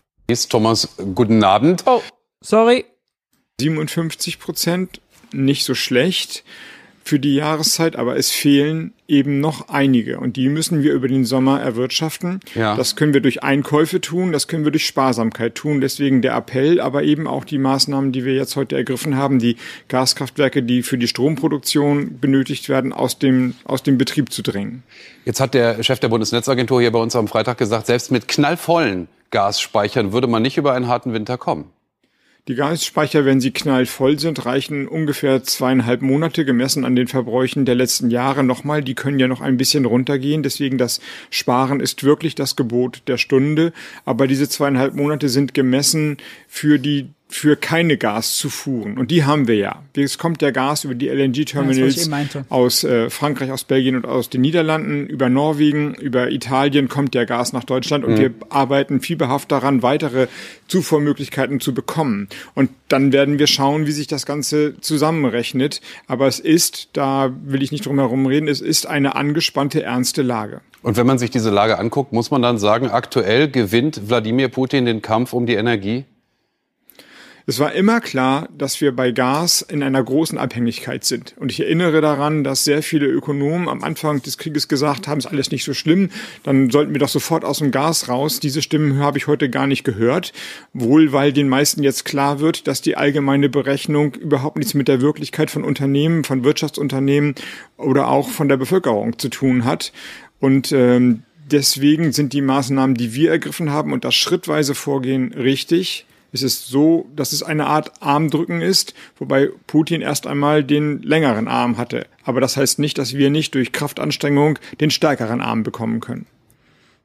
Tja, Grüße gehen raus an die Ökonomen, die mit ziemlich einfachen Modellen, wo dann keine, äh, keine Arbeitslosigkeit drin ist, keine Nachfrage, keine Pipelines, die eben einfach gebunden sind, weil sie ge gebaut sind oder auch nicht, die man nicht einfach so mal neu bauen kann, durch die Welt schieben kann, solchen Modellen operieren. Zum Scheitern verurteilt. Äh, Robert Habeck teilt hier da auch nochmal aus. Und Robert Habeck sagt ganz klar, ja, Putin hat den längeren Arm. Putin hat das Gas, äh, wir haben die Euros. Ähm, Putin, wir brauchen das Gas mehr, als Putin unsere Euros braucht. Ähm, Putin hat unsere Euros eine Zeit lang gebraucht, um den Rubelwechselkurs wieder zu stärken, aber das hat er ja ganz gut hinbekommen. Und selbst Putin bekommt sie ja auch gar nicht mehr, denn die, äh, das Konto sozusagen der russischen Zentralbank, was sie russische Zentralbank bei äh, uns bei der Europäischen Zentralbank hat, das ist ja quasi gesperrt, das ist eingefroren. Äh, da landen die ja gar nicht drauf. Ja. Äh, Im Moment ist das Zahlungsverfahren ja so, wenn ähm, wenn wir hier Gas äh, einkaufen, dann äh, wird auf die äh, kriegt die Gazprom Bank die Gazprom Bank, die kriegt Euros, wechselt die Euros dann selbstständig am Devisenmarkt gegen Rubel um. Damit stärkt sie den Rubelkurs, weil mehr Rubel nachgefragt wird. Euros wird auf den Markt geschmissen. Der Euro leidet im Vergleich zum Rubel darunter und zahlt dann Rubel an Gazprom aus. Ja, so ist im Moment das äh, Prinzip. Und ich glaube, das äh, sollten wir uns, ähm, ja, das ist wichtig, das jetzt einzusehen, dass man eben die Industriepolitik darauf ausrichtet, dass man eben strategische Unabhängigkeiten auch braucht. Und dass wenn man sich so abhängig macht, bei einem extrem wichtigen äh, Rohstoff, hätte ich fast gesagt, äh, bei so einem schon wichtigen Energieträger, also was man unbedingt braucht, einer strategischen Ressource, Gas, so, sowohl ja als Energieträger, ähm, als auch als ähm, als äh, ach Wortfindungsstörung äh, äh, eben als als Produkt. So ich komme nicht auf Wort. Ähm, ja dann kann man da nicht sich von einem Autokraten wie Putin so abhängig machen. Das war ein strategischer Fehler. Auch da muss man sagen, äh, danke Merkel, äh, schlecht gemacht, ja, schlechte Industriepolitik. Sowohl weil man auf der einen Seite abhängig ist, aber auf der anderen Seite bei den Alternativen, die wir hier in Deutschland haben, zum Beispiel Wind, zum Beispiel Solar, die unabhängig sind von anderen Ländern, eben nicht weit genug sind. Ja, das war ein ganz klarer strategischer Fehler. Soweit Robert Habeck und Thilo hat heute äh, in der Pressekonferenz gesessen mit Hans und da ging es nochmal darum, das ist nämlich eine spannende Frage. Ja, wir nehmen jetzt wieder Kohlekraftwerke ran, aber wie viel können, wie viel Gas können wir eigentlich am Strommarkt durch Kohle ersetzen? Und die Frage wurde hier gestellt und der Pressesprecher ist es, glaube ich, oder Staatssekretär, weiß ich gar nicht, Kollege aus dem BMWK, Bundesministerium für Wirtschaft und Klimaschutz, äh, dröselt es einmal für uns auf. Also wir, beziehungsweise der Gesetzgeber, es wird ja am Ende der Bundestag entscheiden, geben den Unternehmen die Möglichkeit, dass sie Kraftwerke, Kohlekraftwerke, sowohl Steinkohlekraftwerke als auch Braunkohlekraftwerke, die momentan entweder in der Netzwerkreserve oder in der Stabilitätsreserve stehen, wieder an den Markt bringen können. Es ist nicht so, dass sie es bringen, die Kraftwerke an den Markt bringen müssen. Sie können es. Und deswegen habe ich auch von einem Konjunktiv gesprochen. Das wird man dann eben entscheiden, wie nachdem wie die Verbrauchssituation ist. Ähm, das ist das eine. Und dann hatten Sie, ähm, Entschuldigung, die zweite Frage war Menge. Also Menge. Welche, welche, ja, wenn jetzt mehrere wird, wird die Möglichkeit eröffnet, aber Angebot. Fragen, welche Kohlekraftwerke das betrifft. Also können Sie die viel Zeit gewinnen. Ähm, jetzt braucht er einen Moment, aber jetzt hat er's. Ich habe also ich habe ich habe noch Fragen von online. Ich habe Herrn Jessen noch und Frau, die habe ich auch auf der Liste. Gut, also ich habe hab es mittlerweile, ich mache dann weiter. Ähm, in der Netzreserve befinden sich aktuell zehn Steinkohlekraftwerksblöcke mit einer Leistung von 4,3 Gigawatt und sechs mit Mineralöl befeuerte Kraftwerksblöcke mit einer Leistung von 1,6 Gigawatt.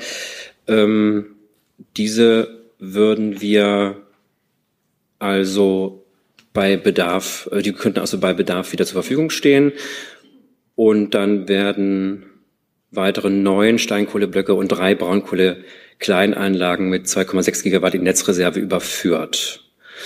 Ähm, dann haben wir noch eine Sicherheitsbereitschaft, fünf Kraftwerksblöcke mit einer Leistung von rund 1,9 Gigawatt, die ebenfalls ähm, dann wieder mobilisiert werden könnten. So, klingt erstmal abstrakt, ja, äh, was er da aufgezählt hat. Ähm, ich habe es hier nochmal mitgebracht von der Tagesschau und äh, da kommen sie ganz klar zu der Schlussfolgerung. Ähm, wir brauchen hier bisher maximal genutzte Kraftwerkskapazität 2022, Erdgas 13,7 Gigawatt. Die müsste man also idealerweise ganz ersetzen. Ähm, je weiter man da Richtung Null kommt, desto besser. Äh, weil wenn zum Beispiel, es gibt ja Zeiten, Stunden, da wird weniger Strom am Markt nachgefragt, da braucht es Gas dann also nicht. Nur wenn viel nachgefragt wird, in Spitzen, äh, da wird ersetzt äh, mit, mit Gas. Und äh, hier ist dann das Statement, unterstellt man eine hundertprozentige Auslastung aller aktiven und kurz- und mittelfristig verfügbaren Braun- und Steinkohlekraftwerke im Vergleich zu den bisherigen Spitzenwerten könnte man im besten Fall eine Erdgas-Kraftwerksleistung von rund 9,5 Gigawatt äh, ersetzen. Ja? Damit gut zwei Drittel de, der bisher maximal genutzten Kapazitäten. Ganz ohne Erdgas zur Verstromung wird man also erst einmal nicht kommen. Hier war auch noch jetzt nochmal relevant, äh, interessant. Äh, Hans fragt jetzt nochmal nach dem, äh, nach den Atomkraftwerken. Pearson. Sie hatten vorhin gesagt, ähm, die Grenze werde gebildet durch das CAP, also die Höchstmengen an CO2. Äh, Kohleverbrennung greift aber das CAP sozusagen stärker an, weil mehr CO2 freigesetzt wird. Es wird schneller erschöpft. Mhm. Äh, das kann dann zu der logischen Überlegung oder Notwendigkeit führen, in anderer Weise äh, Energieerzeugungskapazitäten zu nutzen. Das läuft bei manchen dann wieder auf die längere Laufzeit vorhandener Kernkraftwerke hinaus. Verschließt sich Ihr Haus dieser logischen Überlegung ähm, oder sagen Sie, dann müssen wir eben auch darüber nachdenken? Also bei Atomkraftwerken ist es so, dass sie ja nur einen sehr kleinen Anteil haben an der ähm, Energieerzeugung, an der Stromenergieerzeugung. Der liegt unter fünf Prozent im Moment. Das heißt, wir haben hier eine kleine Menge, um die es geht. Und das ist auch überhaupt nicht Teil unserer Überlegung. Ich denke, warum wir die Atomkraftwerke nicht mehr einbeziehen, haben wir ja hinlänglich erklärt. Vor allen Dingen eben auch wegen der bestehenden Sicherheitsbedenken. Und ich würde noch zwei Punkte heute dazu nennen.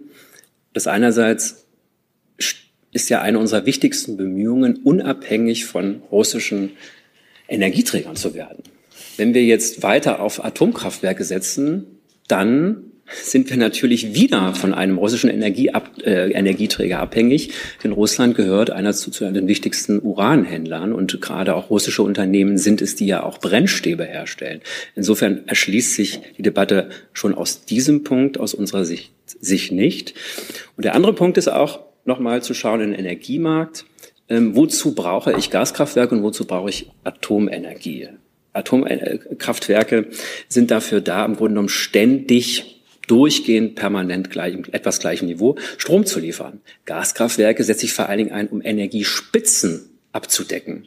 Das kann ich gar nicht mit Atomkraftwerken. Insofern auch da ähm, ein Grund, mal rein aus Energiemarkt-Sicht, äh, warum Atomkraftwerke uns für die Lage gar nicht, gar nicht helfen weil mit ihnen keine Spitzen abzudecken sind. Das können eher Kohlekraftwerke und wir brauchen ähm, bei der Energieerzeugung eben auch Kraftwerke, die diese besonderen Spitzen abdecken können. Da helfen uns Atomkraftwerke nicht. Das heißt, äh, und mein, meine Frage zielt ja aber eben äh, auf das, auf die Relation äh, Kohle und ähm, CO2-Cap. Äh, das bedeutet die auch beim, beim FDP-Koalitionspartner neu aufgemachte Überlegung, Atomkraftwerke dann doch ähm, sozusagen länger laufen zu lassen und eine Renaissance erleben zu lassen, ähm, der nähern Sie sich auf gar keinen Fall. Der haben wir uns nicht genähert. Wir haben sie geprüft. Äh, ich glaube, wir haben eine Prüfung gemacht. Da haben wir uns quasi dem, dem Aspekt nochmal genähert.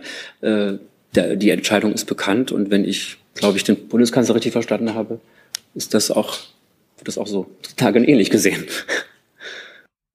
das bestätigt er dann auch nochmal, dass das ähnlich äh, gesehen wird. Äh, die Debatte ist, glaube ich, tot, kann man sagen.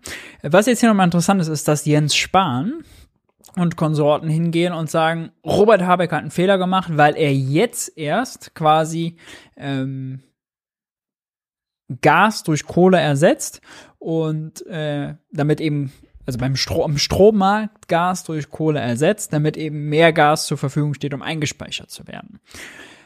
Ja, kann man natürlich äh, durchaus äh, jetzt sagen, gerade weil äh, das Risiko ja immer da war. Ich glaube, Robert Habeck hat sich da auch einfach äh, gesträubt, natürlich, äh, weil ihm das als Grüner absolut widerstrebt. Deswegen muss man sagen, ja, Chapeau, dass er das jetzt macht äh, ist er schon staatsmännisch, kann man, kann man glaube ich schon so sagen. Ähm, schon gut.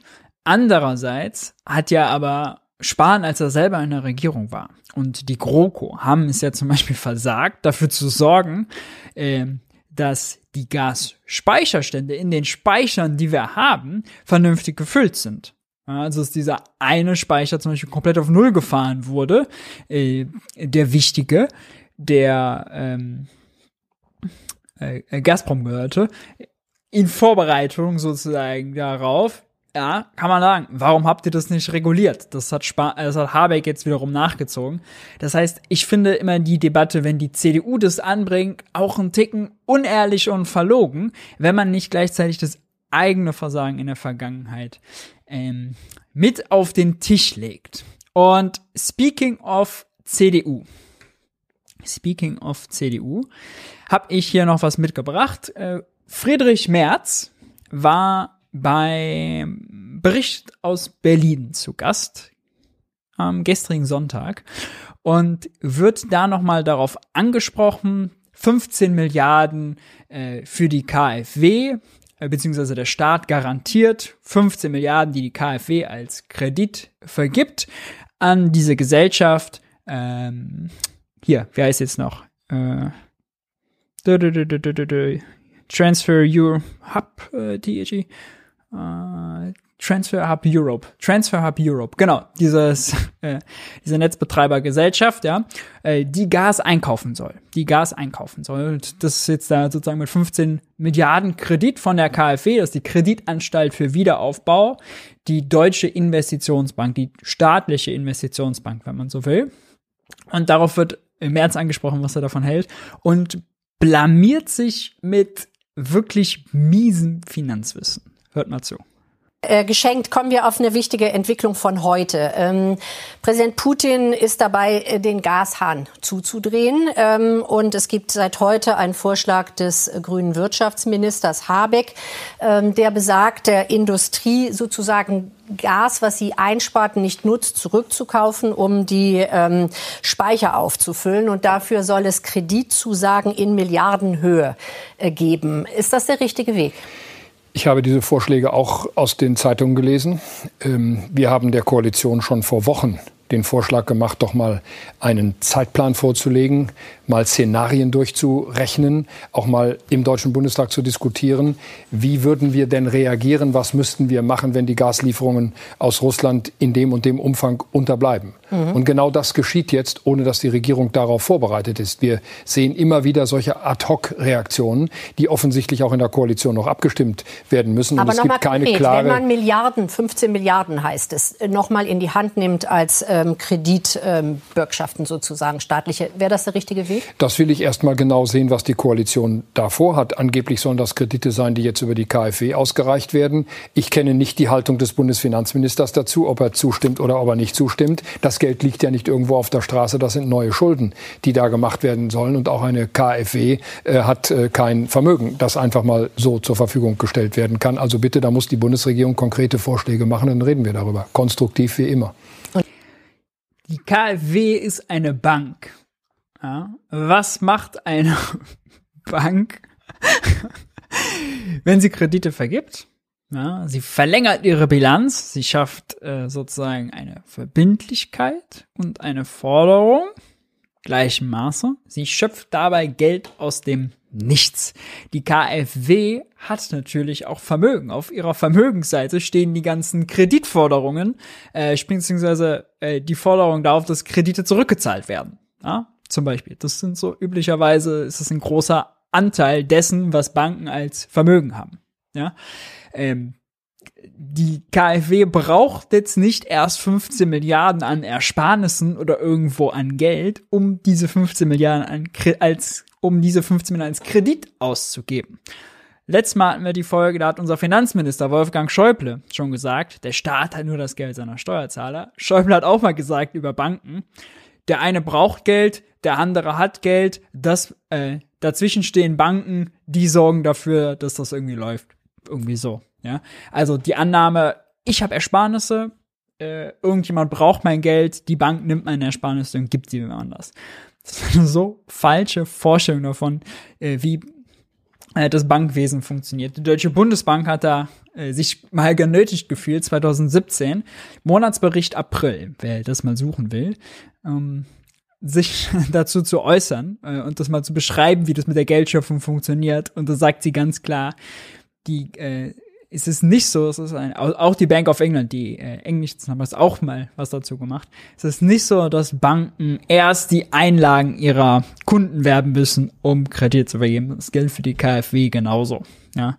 Und wenn der Staat dann eine Garantie ausspricht, ja, dann ja nur dafür, damit die KfW einen günstigeren Zins anbieten kann an ja das sozusagen Unternehmen, was im öffentlichen Auftrag, im öffentlichen Interesse Gas kauft, damit das sozusagen günstiger ist. Und nur wenn der Kredit nicht zurückgezahlt wird, dann muss Lindner in die Bresche springen. Ja. Friedrich Merz hat das nicht verstanden. In dem Interview war auch noch ganz fürchterlich. Ähm, da hat die äh, Moderatorin ganz zu Beginn, wir schalten jetzt gleich gehen wir zum Thema Entlastungen, was Merz da sagt.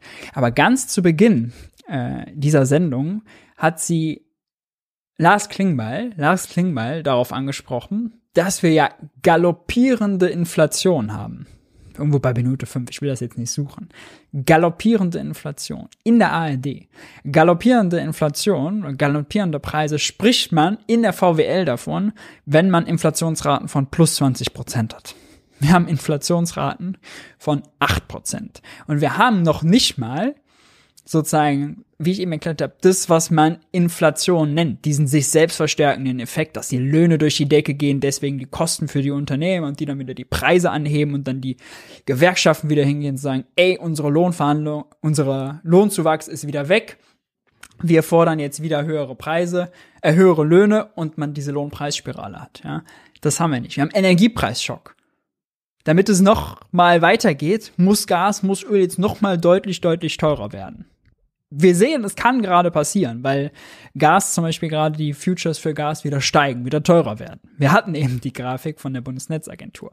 Aber galoppierend im Sinne von selbstverstärkend und von einem Niveau von über 20 Prozent es ist harte Stimmungsmache. Es ist harte Stimmung. Es ist grenzwertig.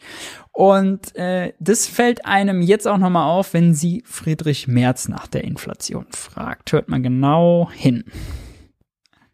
Das war eine Ausnahme. Äh, und in der Sache selber werden wir die Themen aufarbeiten und wir werden sorgfältig weiter an unserem Profil arbeiten. Das ist meine Aufgabe als Parteivorsitzender.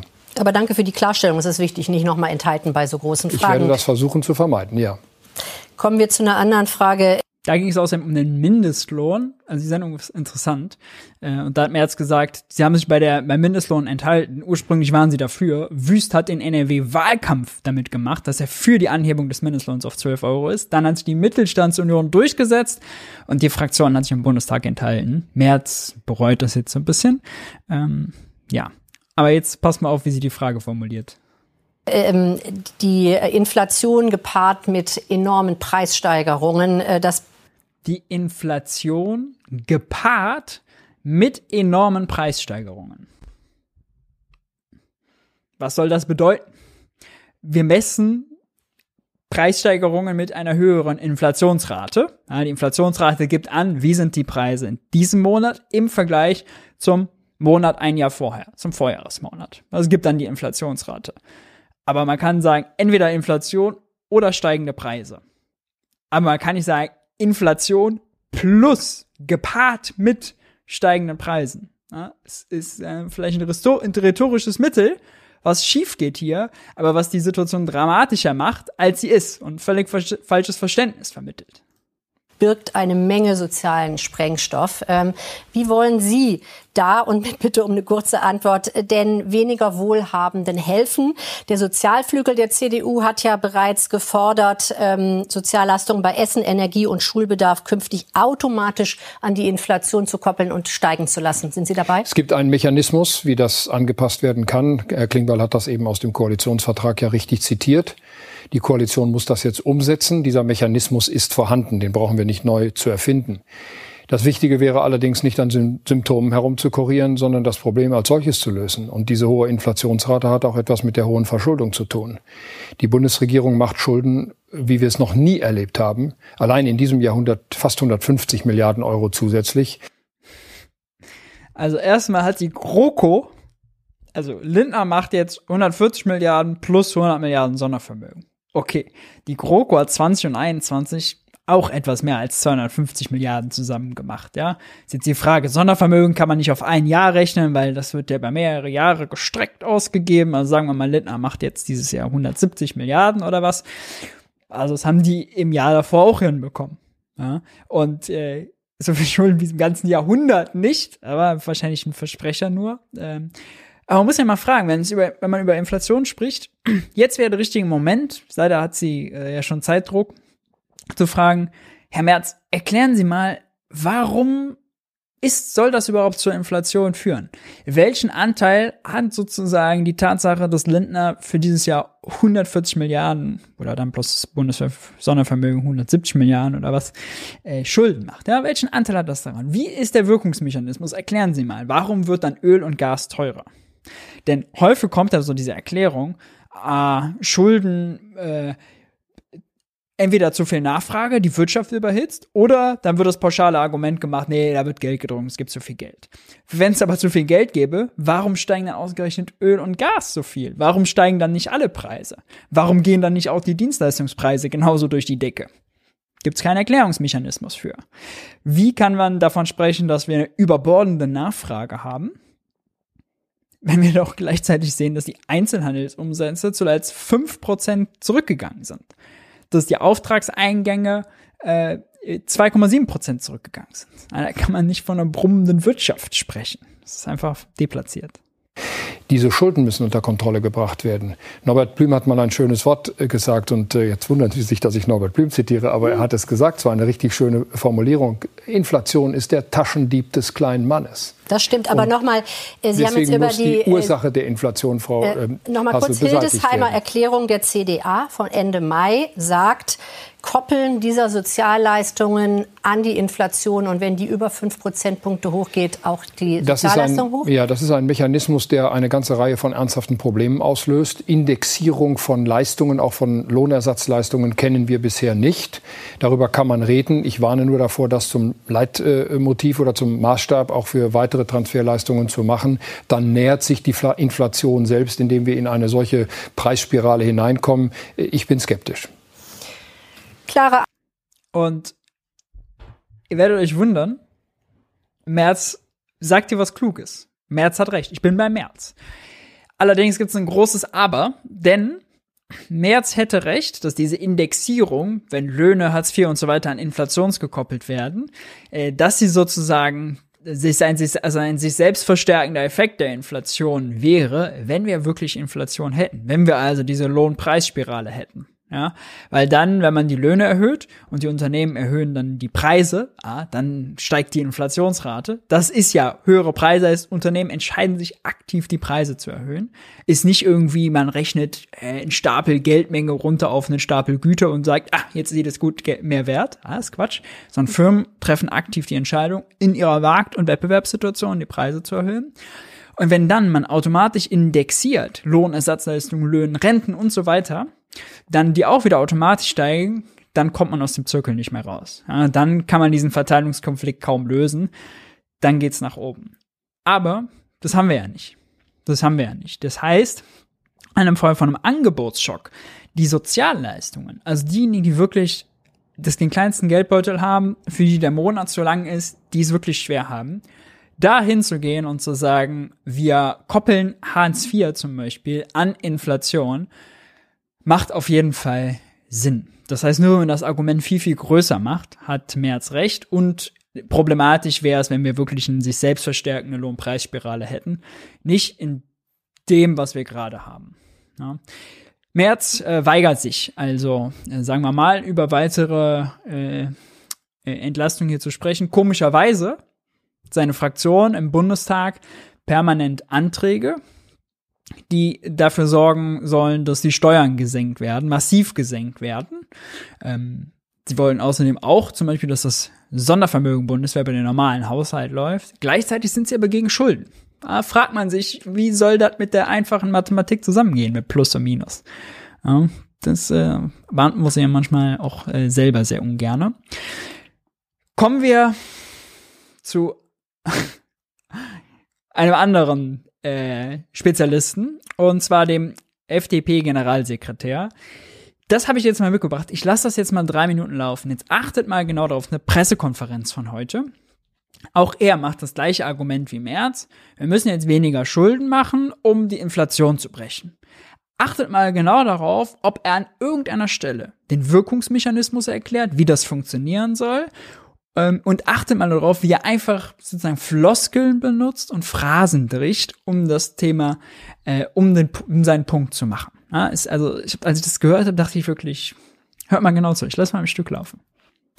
Beschließen. Ein Antrag ähm, den wir im Bundesvorstand diskutieren und beschließen wollen, lautet, also hat die Überschrift mit der Rückkehr zur Schuldenbremse, den finanzpolitischen Ausnahmezustand beenden, Inflation bekämpfen, Entlastungen priorisieren, Investitionsanreize setzen. Wir erleben aktuell eine Zeitenwende in sämtlichen Bereichen.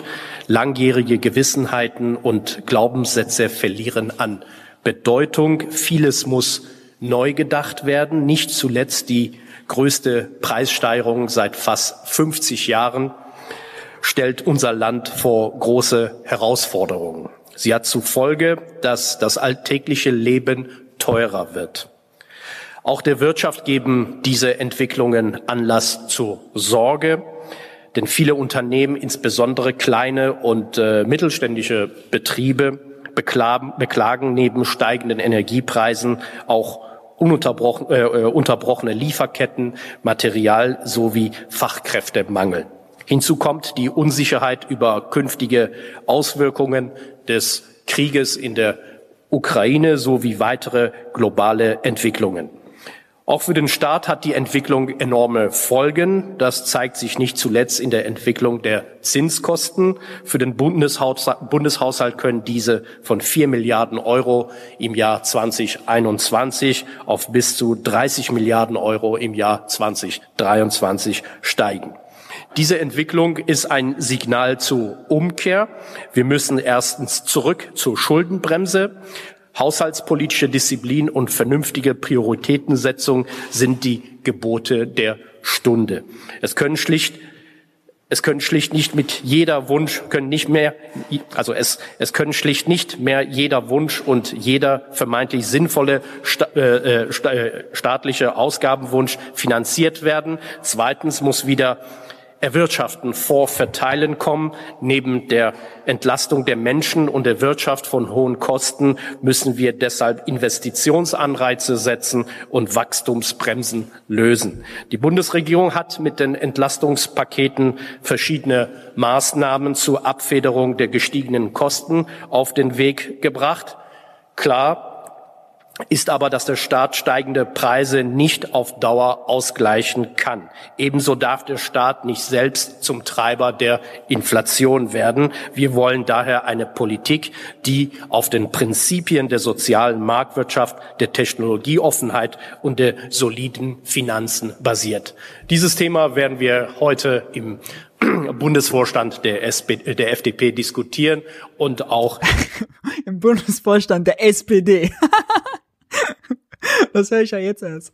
Im Bundesvorstand der, SPD, der FDP diskutieren und auch Maßnahmen beschließen. Ähm, ansonsten haben wir heute Morgen also, hat er irgendwo was erklärt? Also, er sagt ein bisschen gut, der Wirtschaft geht's schlecht, äh, alles ist schlimm, Zinsen steigen. Wir müssen zurück zu einer Politik der Technologieoffenheit, der sozialen Marktwirtschaft, der Haushaltsdisziplin. Wir müssen Prioritäten setzen, Schuldenbremse. Aber wie soll das helfen? Wie, wie soll das helfen? Ja, was ist jetzt konkret? Nix. Ein, ein Buzzword nach dem anderen. Ja. Oh Mann. Naja. Genug davon. Interessant ist jetzt nochmal Folgendes. Äh, Pressekonferenz der SPD von heute. Lars Klingbeil wird gefragt, oh, wie sieht es mit Entlastungen aus? Wir erinnern uns daran. Zu Beginn habe ich gesagt, Ricarda Lang von den Grünen. Ich hätte gedacht, dass sie äh, heute auch noch eine PK machen. Das wäre schön gewesen. Haben sie nicht, aber sie hat äh, am Sonntag gesagt, äh, man sollte darüber nachdenken, das 9-Euro-Ticket zu verlängern, Hartz IV 50 Euro hoch, äh, Schuldenbremse 23, nicht auf Teufel komm raus einhalten.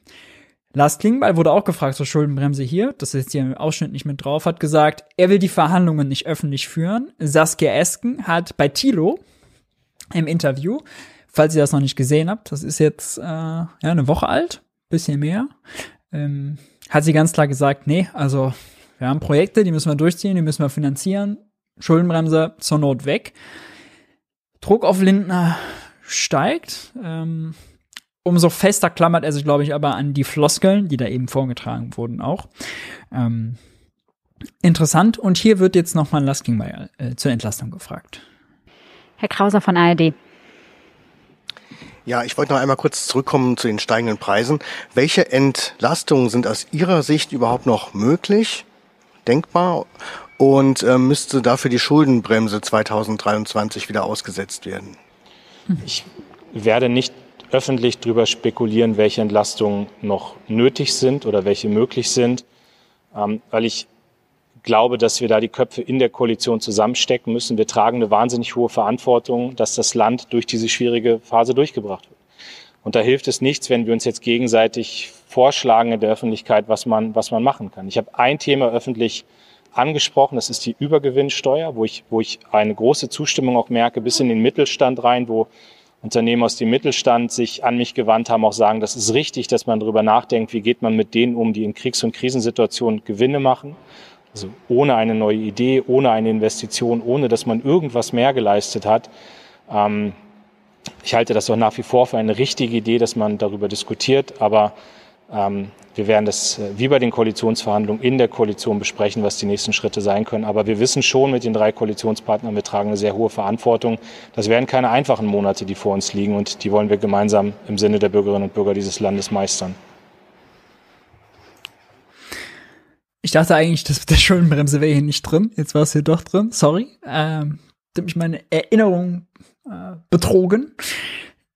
Egal. Also, er will es sich nicht öffentlich dazu äußern. Öffentlich äußert er sich aber zur Übergewinnsteuer. Ja, und dann darf man sich ja schon wundern, warum nicht zu Entlastungen? Warum nicht zur Schuldenbremse? Aber zur Übergewinnsteuer, wo doch die Übergewinnsteuer das kontroverseste aller Themen ist, würde ich mal sagen. Also Lindner hat gerade selber Schulden gemacht und er hat sie verteidigt. Ja, er will die 23 einhalten, weil er ist ja auch FDP-Parteichef und bei seinen eigenen FDP-Kollegen kann er nur damit glänzen, wenn er sie einhält. Lindner glaubt auch, auch weil sein Chefökonom Lars Feld ihm das sagt und weil viele andere das auch sagen, jetzt weniger Schulden machen würde helfen, wenn er Lindner weniger ausgibt, ähm, um die Preise zu senken.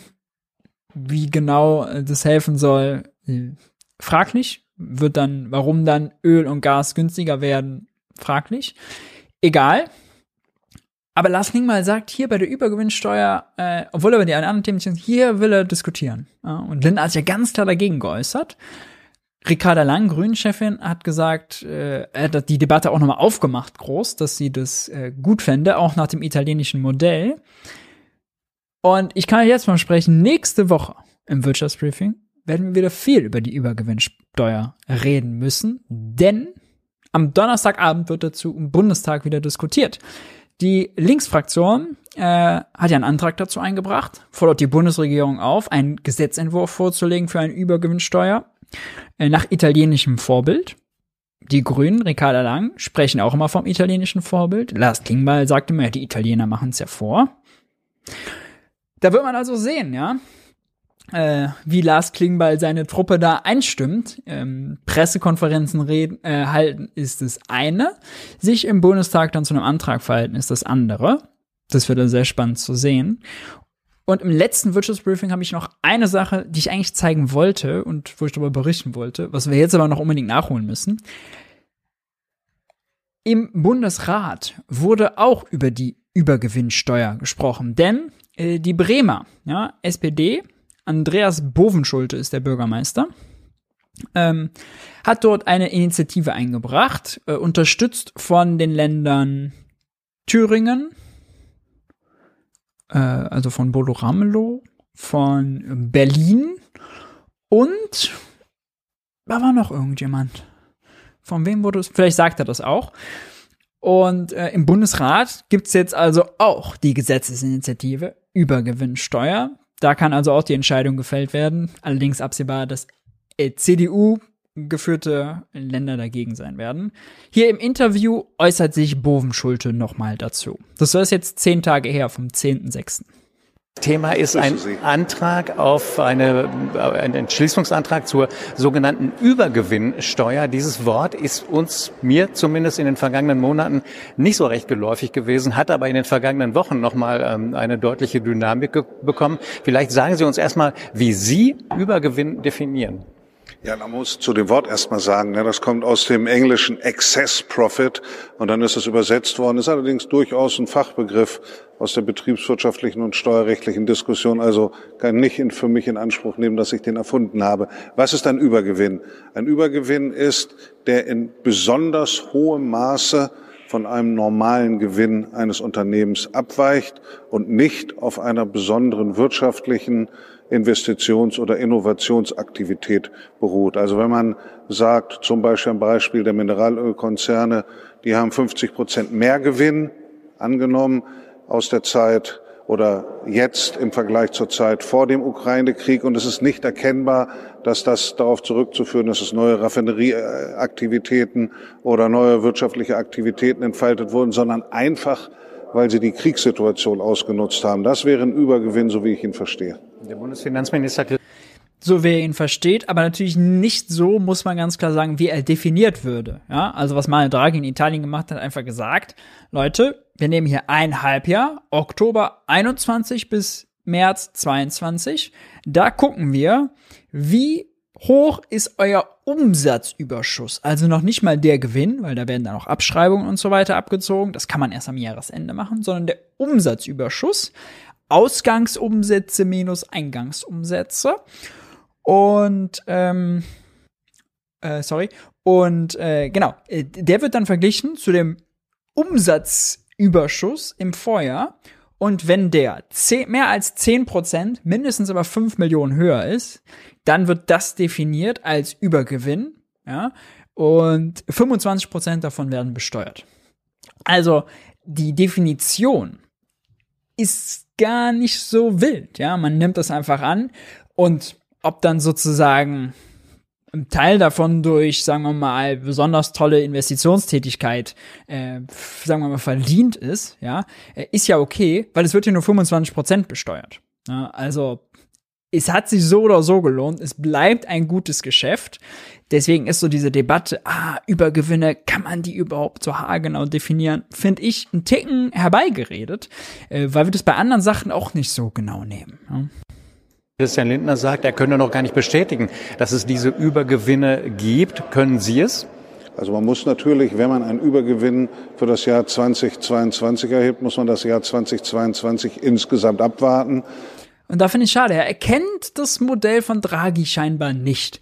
Er bringt die Gesetzesinitiative ein, er kennt das Modell von Draghi in Italien nicht. Ja, Draghi macht's unterjährig. Jetzt im Juni geht er hin und besteuert die Umsätze. Der Vorteil, weil er Draghi sich auf Umsätze bezieht, nicht auf Gewinne.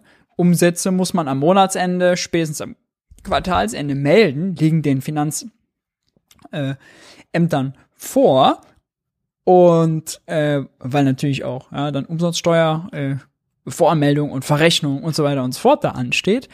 Die Daten liegen schnell vor, kann schnell besteuert werden. Wenn man das über die Gewinne macht, den Gewinn 22 wird ja höchstens 24 festgestellt, bis dann die Steuer erhoben ist. Da ist äh, Ende 24 oder was, also viel zu spät. Schade, dass er das Modell von Draghi nicht kennt. Man muss die Gewinne in diesem Zeitraum mit den Gewinnen vor Beginn des Krieges vergleichen. Das ist klar. Man kann immer nur ein gesamtes Jahr besteuern. Man kann jetzt nicht, nicht drei Wochen rausgreifen und kann die besteuern. Das wäre dann eine unechte Rückwirkung. Das ist erlaubt. Das ist möglich, weil es sich noch um einen unabgeschlossenen Vorgang für das Jahr 2022 handelt. Aber so viel Seriosität muss natürlich sein. Man muss immer ein ganzes Jahr betrachten. Ich habe es jetzt Mario Draghi ist also unseriös, italienischer Premierminister, ehemaliger äh, Chef der Europäischen Zentralbank, Präsident der Europäischen Zentralbank nachgefragt, weil es in der Debatte, die es im Moment gibt und auch gerade, glaube ich, in Ihrem Redebeitrag eben ähm, im Bundesrat auch so geklungen hat, als wenn das schon eine erwiesene Angelegenheit wäre. Und man bezieht sich äh, darauf, indem man auf die äh, Spritpreise beispielsweise verweist. Ich habe darauf verwiesen, auf die Quartalsgewinne, die deutlich höher liegen im ersten Quartal. Äh, und das ist doch ein sehr starker Indikator, wenn die so stark angestiegen sind, von 15 Milliarden Dollar für die großen vier auf 34 Milliarden Dollar. Das ist ja schon ein erheblicher Sprung. Aber natürlich, wenn sich das wieder erwarten im gesamten Jahr nicht so darstellen würde, dann hätten wir keine Übergewinne. Dann wäre ich übrigens sehr froh, dann hätte sich das Problem gar nicht gestellt. Dann wären auch nicht die Bürgerinnen und Bürger an der Zapfsäule übervorteilt worden. Und dann hätten sich die Ölmultis ja gar nicht die Taschen voll gemacht. Das wäre das schönste Ergebnis. Allein mir fehlt der Glaube. Ein anderer Einwand. Ähm unter anderem aus FDP und Union ist in diesem oder bei diesem Thema, äh, weil es hier gerade im Chat kommt, äh, höhere Umsätze zu besteuern macht keinen Sinn. Also es geht ja um die Umsatzüberschüsse. Ja, also Umsatzüberschuss ist dann quasi der pauschalierte Gewinn. Ausgangsumsätze minus Eingangsumsätze. Es geht nicht nur pauschal um, hat das Unternehmen höhere äh, Umsätze gemacht. Dass auch höhere Gewinne natürlich entsprechend besteuert werden. Warum also dann nochmal zusätzlich? Höhere Gewinne werden natürlich besteuert mit dem normalen Steuersatz. Jetzt geht es darum, nochmal was draufzulegen und die Übergewinne ganz besonders zu besteuern, weil es da ja nicht um das normale Steuersystem geht, wo hohe Gewinne auch vernünftig besteuert werden, auch wenn sie auf eigener Leistung beruhen, sondern letztendlich geht es um Kriegsgewinne. Es geht um Zufallsgewinne, die mit ökonomischer Leistung nichts zu tun haben. Und ich nehme für mich in Anspruch, dass äh, die Übergewinnsteuer letztlich ein ordoliberales Instrument ist, mit dem ein vernünftiges Marktgeschehen erst wieder hergestellt wird und äh, in dem Auswüchse beseitigt werden. Es geht nicht darum, normale Gewinne und auch hohe Gewinne, die auf eigener mhm. Leistung beruhen, jetzt stärker zu besteuern, sondern nur die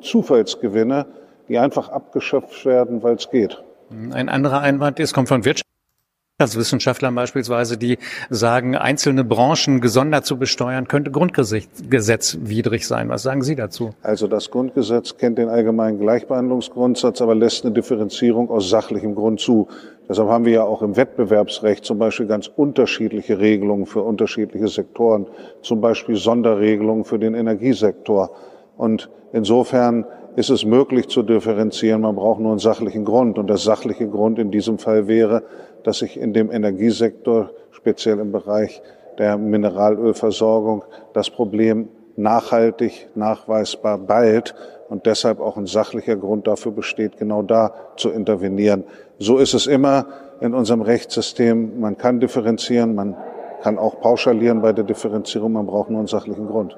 Es gibt äh, acht Sozial demokratische Regierungschefinnen, Chefs in Deutschland und hier im Bundesrat, aber die Koalitionen in den jeweiligen Ländern sind sehr, ich sag mal, bunt zusammengesetzt. Ähm, schätzen Sie doch mal ein, wie realistisch es ist, für Ihren Entschließungsantrag ähm, eine Mehrheit zu bekommen, wenn er denn in den Ausschüssen hier diskutiert worden ist. Das wird schwierig, wenn FDP und Union bei ihrer bisherigen Position bleiben. Allerdings muss man ja doch feststellen, dass bei der Union Bewegung ist Jens Spahn hat sich durchaus freundlich gegenüber einer Übergewinnsteuer geäußert. Der Arbeitnehmerflügel und Arbeitnehmerinnenflügel der Union hat sich äh, positiv darauf bezogen. Warum? Weil sowohl Herr Spahn als auch die Sozialausschüsse eins wissen, es gibt ja ein objektives Problem. Da kann man noch so sehr sagen, dass die Steuernahmen steigen. Die Entlastungspakete sind so teuer. Das, was wir an Unterstützungsmaßnahmen leisten müssen, ist so teuer. Das, was wir an sonstigen Investitionen leisten müssen, ist so teuer. Da können wir nicht einfach sagen, ach kommt, ihr Mineralölkonzerne behaltet mal die paar Milliarden Übergewinne, die brauchen wir gar nicht. Nein, die brauchen wir. Und die Alternative wäre entweder keine Entlastungspakete mehr oder höhere Neuverschuldung. Wer will das denn? Keine Entlastungspakete oder höhere Neuverschuldung. Ja, wer will denn das? Das geht doch nicht. Ja, da äh, kommt der Fiskalkonservatismus äh, aus ihm heraus. Wir halten fest, das Thema Übergewinnsteuer äh, ist weiterhin aktuell. Es ist auf der Tagesordnung und es ist am Donnerstag im Bundestag. Ja. Soweit zu den Videoclips der Woche. Ja. Hi, Tyler hier, Producer von Jung und Naiv. Ohne euch gibt's uns nicht. Jeder Euro zählt und ab 20 landet ihr als Produzenten im Abspann auf YouTube. Weiter geht's. Kommen wir also zu naiven Fragen, würde ich das sagen. Oh. Ja. Kommen wir zu den naiven Fragen. In der Zwischenzeit sei nochmal darauf hingewiesen, das Wirtschaftsbriefing, wie alle anderen Formate, gibt's bei Geld für die Welt nur dank eurer Unterstützung. Wenn ihr Geld für die Welt unterstützen wollt, könnt ihr das über die Details hier machen. Ab 20 Euro könnt ihr berühmt werden und landet im Abspann. Ihr kennt das ja. Und ähm, genau, jetzt ist eure Zeit. Habt ihr Fragen? K kann sich auf die Videos beziehen, muss nicht. Dann machen wir eine schnelle äh, Fragerunde und räumen noch ein bisschen was äh, ab. Haut die Fragen gerne einfach in den Chat. Ich äh, wollte noch eine Sache aber vorher erzählen. Ich hatte zu Beginn des Streams hier erzählt, dass äh, Joachim Nagel, der Bundesbankpräsident, im äh, Bundestag heute war, hat sich den Fragen der Abgeordneten im Haushalts- und Finanzausschuss gestellt. Format nennt sich Geldpolitischer Dialog. Und was mir da nochmal aufgefallen ist, ist, wir machen hier Wirtschaftspolitik für Desinteressierte. Ich versuche die Sachen immer möglichst in einfache Worte zu packen Logiken und Zusammenhänge zu erklären, ja, äh, zu übersetzen.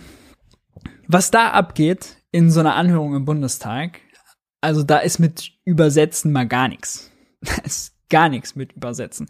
Da sprechen die in solchen Floskeln, in so einer abgehobenen Sprache, äh, geldpolitische Transmission, wir müssen eine akkommodi akkommodierende Geldpolitik machen. Ja, wir müssen schauen, dass die Zinsen nicht zu rezessiv wirken nur so, ja, nur in diesen sozusagen Floskeln. Wenn man aber genau hinhört, dann widersprechen die sich teilweise. Ja, es ist wirklich, also finde ich, ich mag es gar nicht, wenn Ökonomen, aber auch Politiker äh, so sprechen, dass sie keiner versteht und vor allem, wenn sie nicht erklären dabei. Politik muss auch immer erklären können. Und wer dazu gehört, hat sich gedacht, Leute, was ist das hier für eine Veranstaltung? Ja, auch dann Fragen. Hätte einfach fragen können, Herr Nagel, äh, heißt das eigentlich, wenn Sie die Zinsen hochziehen, Kredite werden teurer für den Staat und auch für private Unternehmen, ist das nicht schlecht für die Wirtschaft? Wird dann nicht weniger investiert, gibt's dann mehr Arbeitslose? Ja, dann wird das in Phrasen und Floskeln und so weiter 27 Mal vergaloppiert in der Zwischenzeit. Ähm, da kann man auch tatsächlich keine Partei ausnehmen. Also kleine Fundamentalkritik äh, daran. Nächste Woche geht es im Bundestag auch um äh, die Absenkung der Mehrwertsteuer auf Grundnahrungsmittel. Gibt es einen Antrag dazu äh, von der Linksfraktion und von der AfD. Die haben auch einen beigelegt. Und Markus Söder hat sich am Sonntag auch dafür ausgesprochen. Grundnahrungsmittel von der Mehrwertsteuer befreien. Alles, was mit 7% besteuert wird, zukünftig mit 0. Haben wir im nächsten Wirtschaftsbriefing viel zu tun. Ja. So, jetzt schauen wir mal doch durch eure Fragen. Warum wird so wenig über Preiskontrollen diskutiert? Hm, naja, eigentlich wird, eigentlich wird viel darüber diskutiert, weil äh, ja zum Beispiel gerade das Bundeskartellamt beim Tankrabatt und bei den Benzinpreisen da äh, die Aufgabe hat. Ansonsten sind Preiskontrollen einfach ein, glaube ich, unbeliebtes Instrument. Ähm, es wird jetzt sehr häufig bei den Entlastungen, zum Beispiel, wenn am Donnerstag über die Mehrwertsteuersenkung diskutiert wird, gibt es auch den Vorschlag, eine Preisbeobachtungsstelle einzurichten, die die äh, Preise vom Erzeuger bis zum äh, Lebensmitteleinzelhandel äh, überprüft, kontrolliert. Mm, da hat die Wirtschaft natürlich nicht so Bock drauf. Da gibt es Interessenskonflikte und ich glaube, das ist ein Grund, warum Preiskontrollen eher unbeliebt sind. Es gibt auch einen interessanten Vorschlag, wenn man sagt, wir sehen ja jetzt, Gas, Gas wird knapp und Gas wird teuer. Ähm, gibt auch den Vorschlag von der Ökonomin Isabella Weber und dem Gewerkschaftsökonomen Sebastian Dolin äh, von einem Gaspreisdeckel für den Grund Grundverbrauch. Also der Staat sagt, na, für den Grundverbrauch gibt es einen fixen Preis, der wird subventioniert vom Staat. Äh, alles, was über Grundverbrauch hinausgeht, wird zu Marktpreisen äh, bepreist. Also wie die Versorger sozusagen mit den Kunden aushandeln.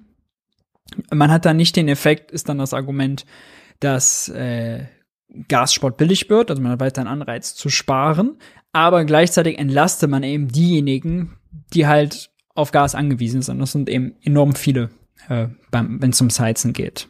Ja. Was hältst du davon, nur, nur Genossenschaftsbanken das Schöpfen von Geld zu erlauben, um so den Geldschöpfungsprozess zu demokratisieren? Wir haben ja in Deutschland schon viele Genossenschaftsbanken. Ne? Die, jetzt lass mich nicht lügen, die Volksbanken, Greifeisenbanken.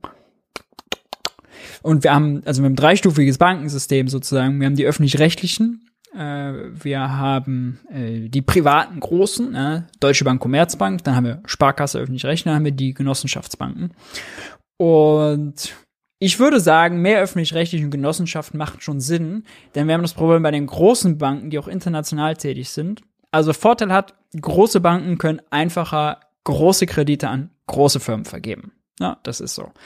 Allerdings sind die Bankenregulierungen so lasch und schlecht, dass wir die Tendenz haben, das hatten wir auch bei der Finanzkrise, dass Banken hingehen, vergeben einen Kredit und eigentlich würde man ja sagen, weil Banken profitabel sein müssen, achten sie sehr genau darauf, ob der Kreditnehmer kreditwürdig ist, sprich, ob er in der Lage sein wird, den Kredit irgendwann zurückzuzahlen.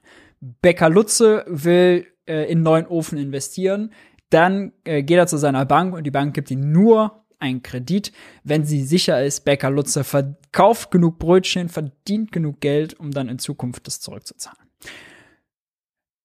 Aber äh, jetzt, genau, äh, darauf wollte ich hinaus, jetzt können die Banken hingehen und dann, wenn sie einen Kredit vergeben haben, die Forderung, also die Forderung auf Rückzahlung des Kredites, verkaufen.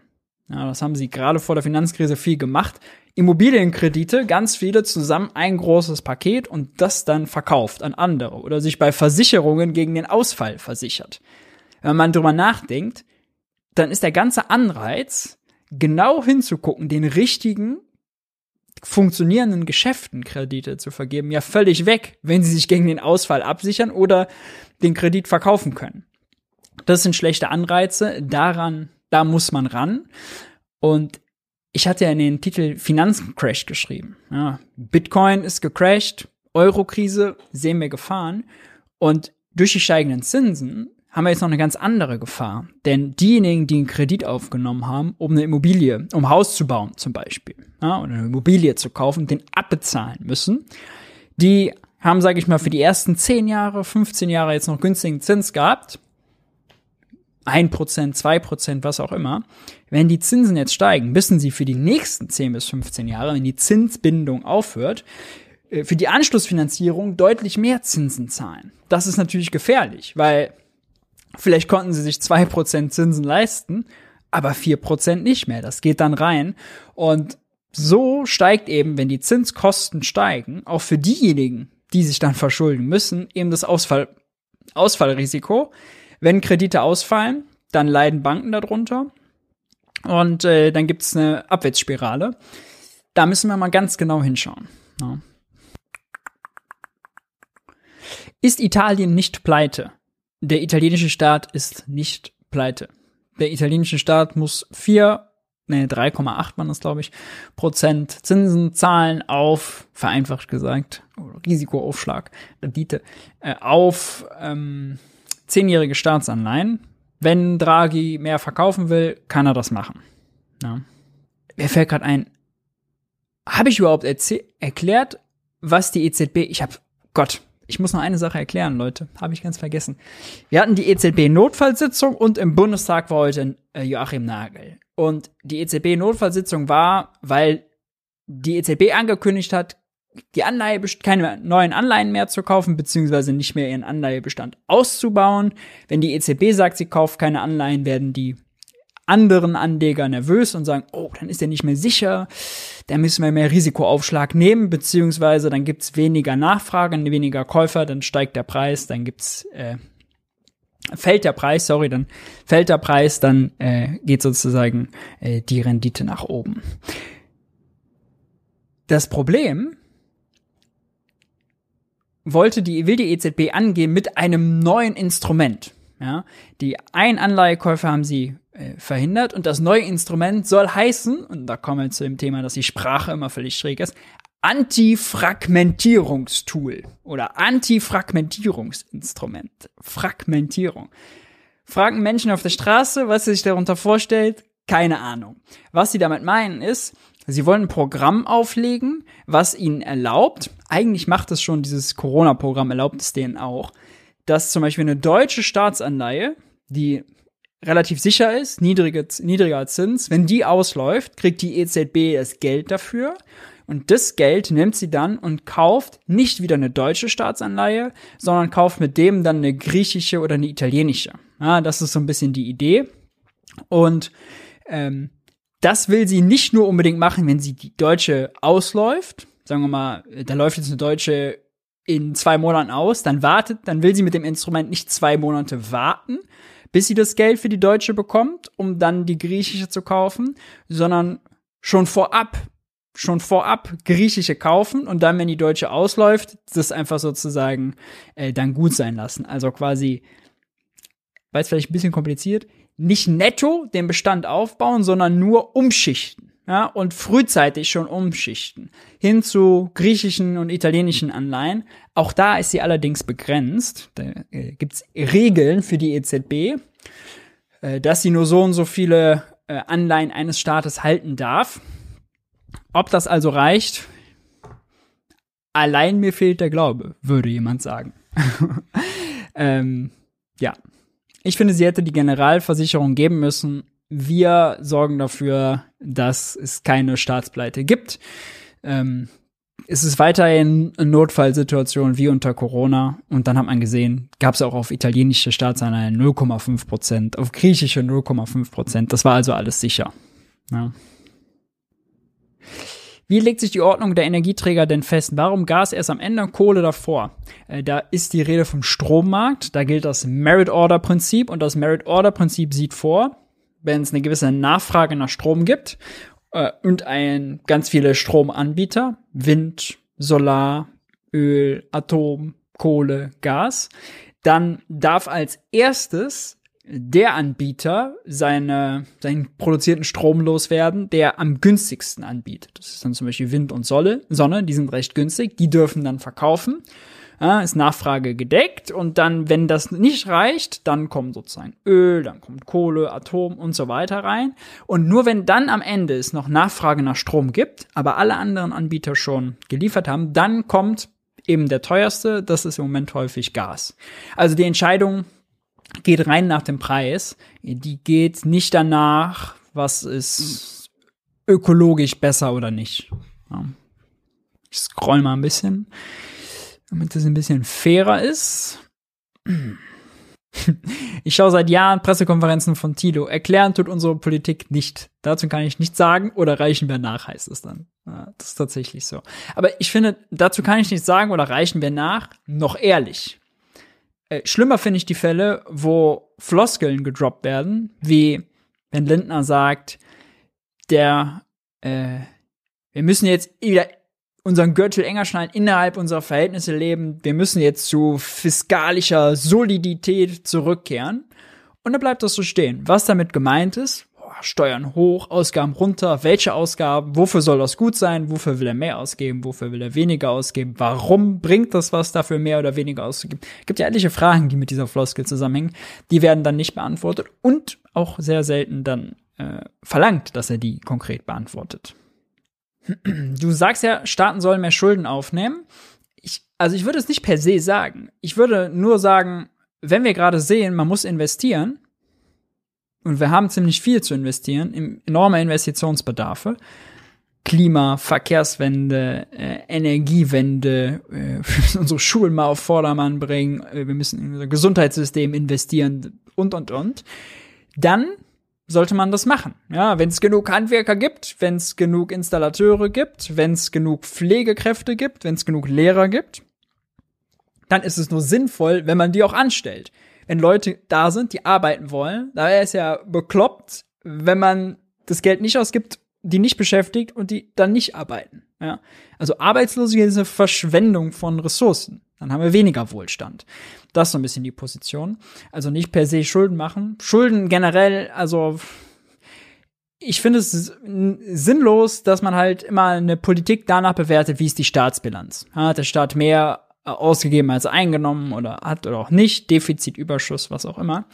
Lasst uns lieber auf qualitative Faktoren gucken. Ja, wie ist die Lebensqualität, wie ist die Verteilung, wie erreichen wir unsere ökologischen Ziele? Und Zinsen für den Staat sind ja, man muss halt immer verstehen, Ausgaben des einen sind Einnahmen eines anderen. Wenn der Staat mehr für Zinsen zahlt, dann bedeutet das erstmal nichts anderes als, er muss, wenn er nicht woanders kürzt, mehr Geld ausgeben und das Geld fließt zu denen, die die Staatsanleihen halten. Wer hält deutsche Staatsanleihen? Das können Pensionsfonds sein, das können Banken sein, das können wohlhabende Vermögende sein, das können Rentenversicherungen aber auch sein, das können, äh, kann, ist im großen Teil die Europäische Zentralbank. Ja, da fließt das Geld dann hin. Ist das Geld da gut ausgegeben? Viele Erhalter von Staatsanleihen sind auch im Ausland, dann fließt das Geld ins Ausland. Ist das Geld da gut ausgegeben? Und wenn die das Geld haben, geben die das wieder aus? Und wenn ja, wofür? Ja, also wenn ich Hartz IV erhöhe, dann weiß ich, das Geld ist sehr gut investiert, weil es erleichtert den Menschen den Lebensalltag zu bestreiten. Äh, die geben das wieder aus beim Friseur, beim Supermarkt, beim Bäcker äh, und, und, und. Und da wiederum, die verdienen dann mehr, denen geht's dann besser, die können mehr Leute einstellen, die können mehr Brote backen. Ja, das ist sozusagen, da wird die Wirtschaft angekurbelt in einem positiven Sinne. Da müssen die Privaten auch investieren wenn man Zinsen zahlt, sind das meistens relativ unproduktive Ausgaben. Ja, also wenn eine Investmentbank eine deutsche Staatsanleihe hält und dann Zinsen bekommt, dann nehmen sie das Geld und ballern das woanders am Finanzmarkt raus, legen das wieder an. Ja. Das heißt, Zinsausgaben sind erstmal unproduktive Ausgaben im Vergleich zu anderen Ausgaben. Aber es ist jetzt nicht so, dass der Staat das nicht leisten kann, wie er andere Ausgaben nicht leisten kann. Ne? Das Problem kommt eher da, wenn man sich begrenzt in seiner Ausgabenfähigkeit, indem man sich Regeln gibt, wie die Schuldenbremse oder die europäischen Fiskalregeln, die dann sagen, ey, Christian Lindner, du darfst nur so und so viel mehr ausgeben, als du einnimmst. Wenn dann Lindner viel für Zinsen zahlen muss unproduktive Ausgaben, bleibt weniger für produktive Ausgaben. Ja, für Investitionen in Windparks, in äh, Förderanreize, in äh, Gut, Lindner zahlt jetzt keinen Lehrer, aber solche Regionalisierungsmittel, um den Kommunen beim ÖPNV zu helfen. Ja, all diese guten Ausgaben, die wir eigentlich wollen, weil die die Lebensqualität steigern. Lange Antwort, tut mir leid. ähm, tja. Hi Maurice, finde viele deiner Vorschläge sinnvoll. Was kann man eigentlich als Einzelner machen, um an unserem System etwas zu bewegen? Ui, das ist aber eine tiefgreifende Frage. Äh, Politik kann man als Einzelner natürlich relativ wenig machen. Ja? Also man kann am politischen Prozess partizipieren mit äh, Wahlen, mit äh, Aktivismus, mit äh, sich informieren, diskutieren, was auch immer, sich einbringen, sich in Parteien engagieren und äh, damit äh, teilnehmen. Äh, das kann man alles machen. Aber natürlich hat der Einzelne, wenn man ehrlich ist, relativ äh, wenig Macht, wenn man sozusagen keine, ja, keinen, keinen direkten politischen Hebel und keine Reichweite hat. Ja? Muss man schon ehrlich sein. So ist es halt. Äh, ist aber ja auch gut, wollen wir. Ist ja Demokratie, wollen wir ja, dass viele entscheiden, daran teilnehmen. Also, dass die Macht des Einzelnen begrenzt wird. Ja. Also Überzeugungsarbeit leisten, würde ich sagen. Und äh, sich in der Politik engagieren. Gut, ihr Lieben. Oh, es sind noch ganz viele Fragen. Ich habe ganz viel nicht beantwortet. Äh, es tut mir leid. So ist es immer. Ich, wir rappen ab, würde ich sagen. Ähm, nächste Woche wird spannend. Wir haben wieder Bundestagsdebatten, äh, hitzige Debatten, Energiepreise, Mehrwertsteuersenkung, Übergewinnsteuer. Ah, können wir uns drauf freuen. Äh, ich hab Bock. Ich danke euch, dass ihr hier wart. Wie immer, wisst ihr, Junge Naiv unterstützen. Ähm, ich verlinke nochmal, weil ich gesehen habe, im Chat war eine Diskussion zum Thema Banken und Geldschöpfung. Ich verlinke euch nochmal ein paar erwähnte Artikel ähm, dazu äh, also Erklärartikel, äh, wie Banken Geld schöpfen, wenn das von Interesse ist. Ansonsten haltet die Ohren steif, ich bin raus. Ähm, wenn euch das Video gefallen hat, lasst ein Like da, äh, wisst ihr ja, ähm, kommentiert. Und ich hoffe, wir sehen uns nächste Woche, 21 Uhr. Haut rein. Ciao, ciao.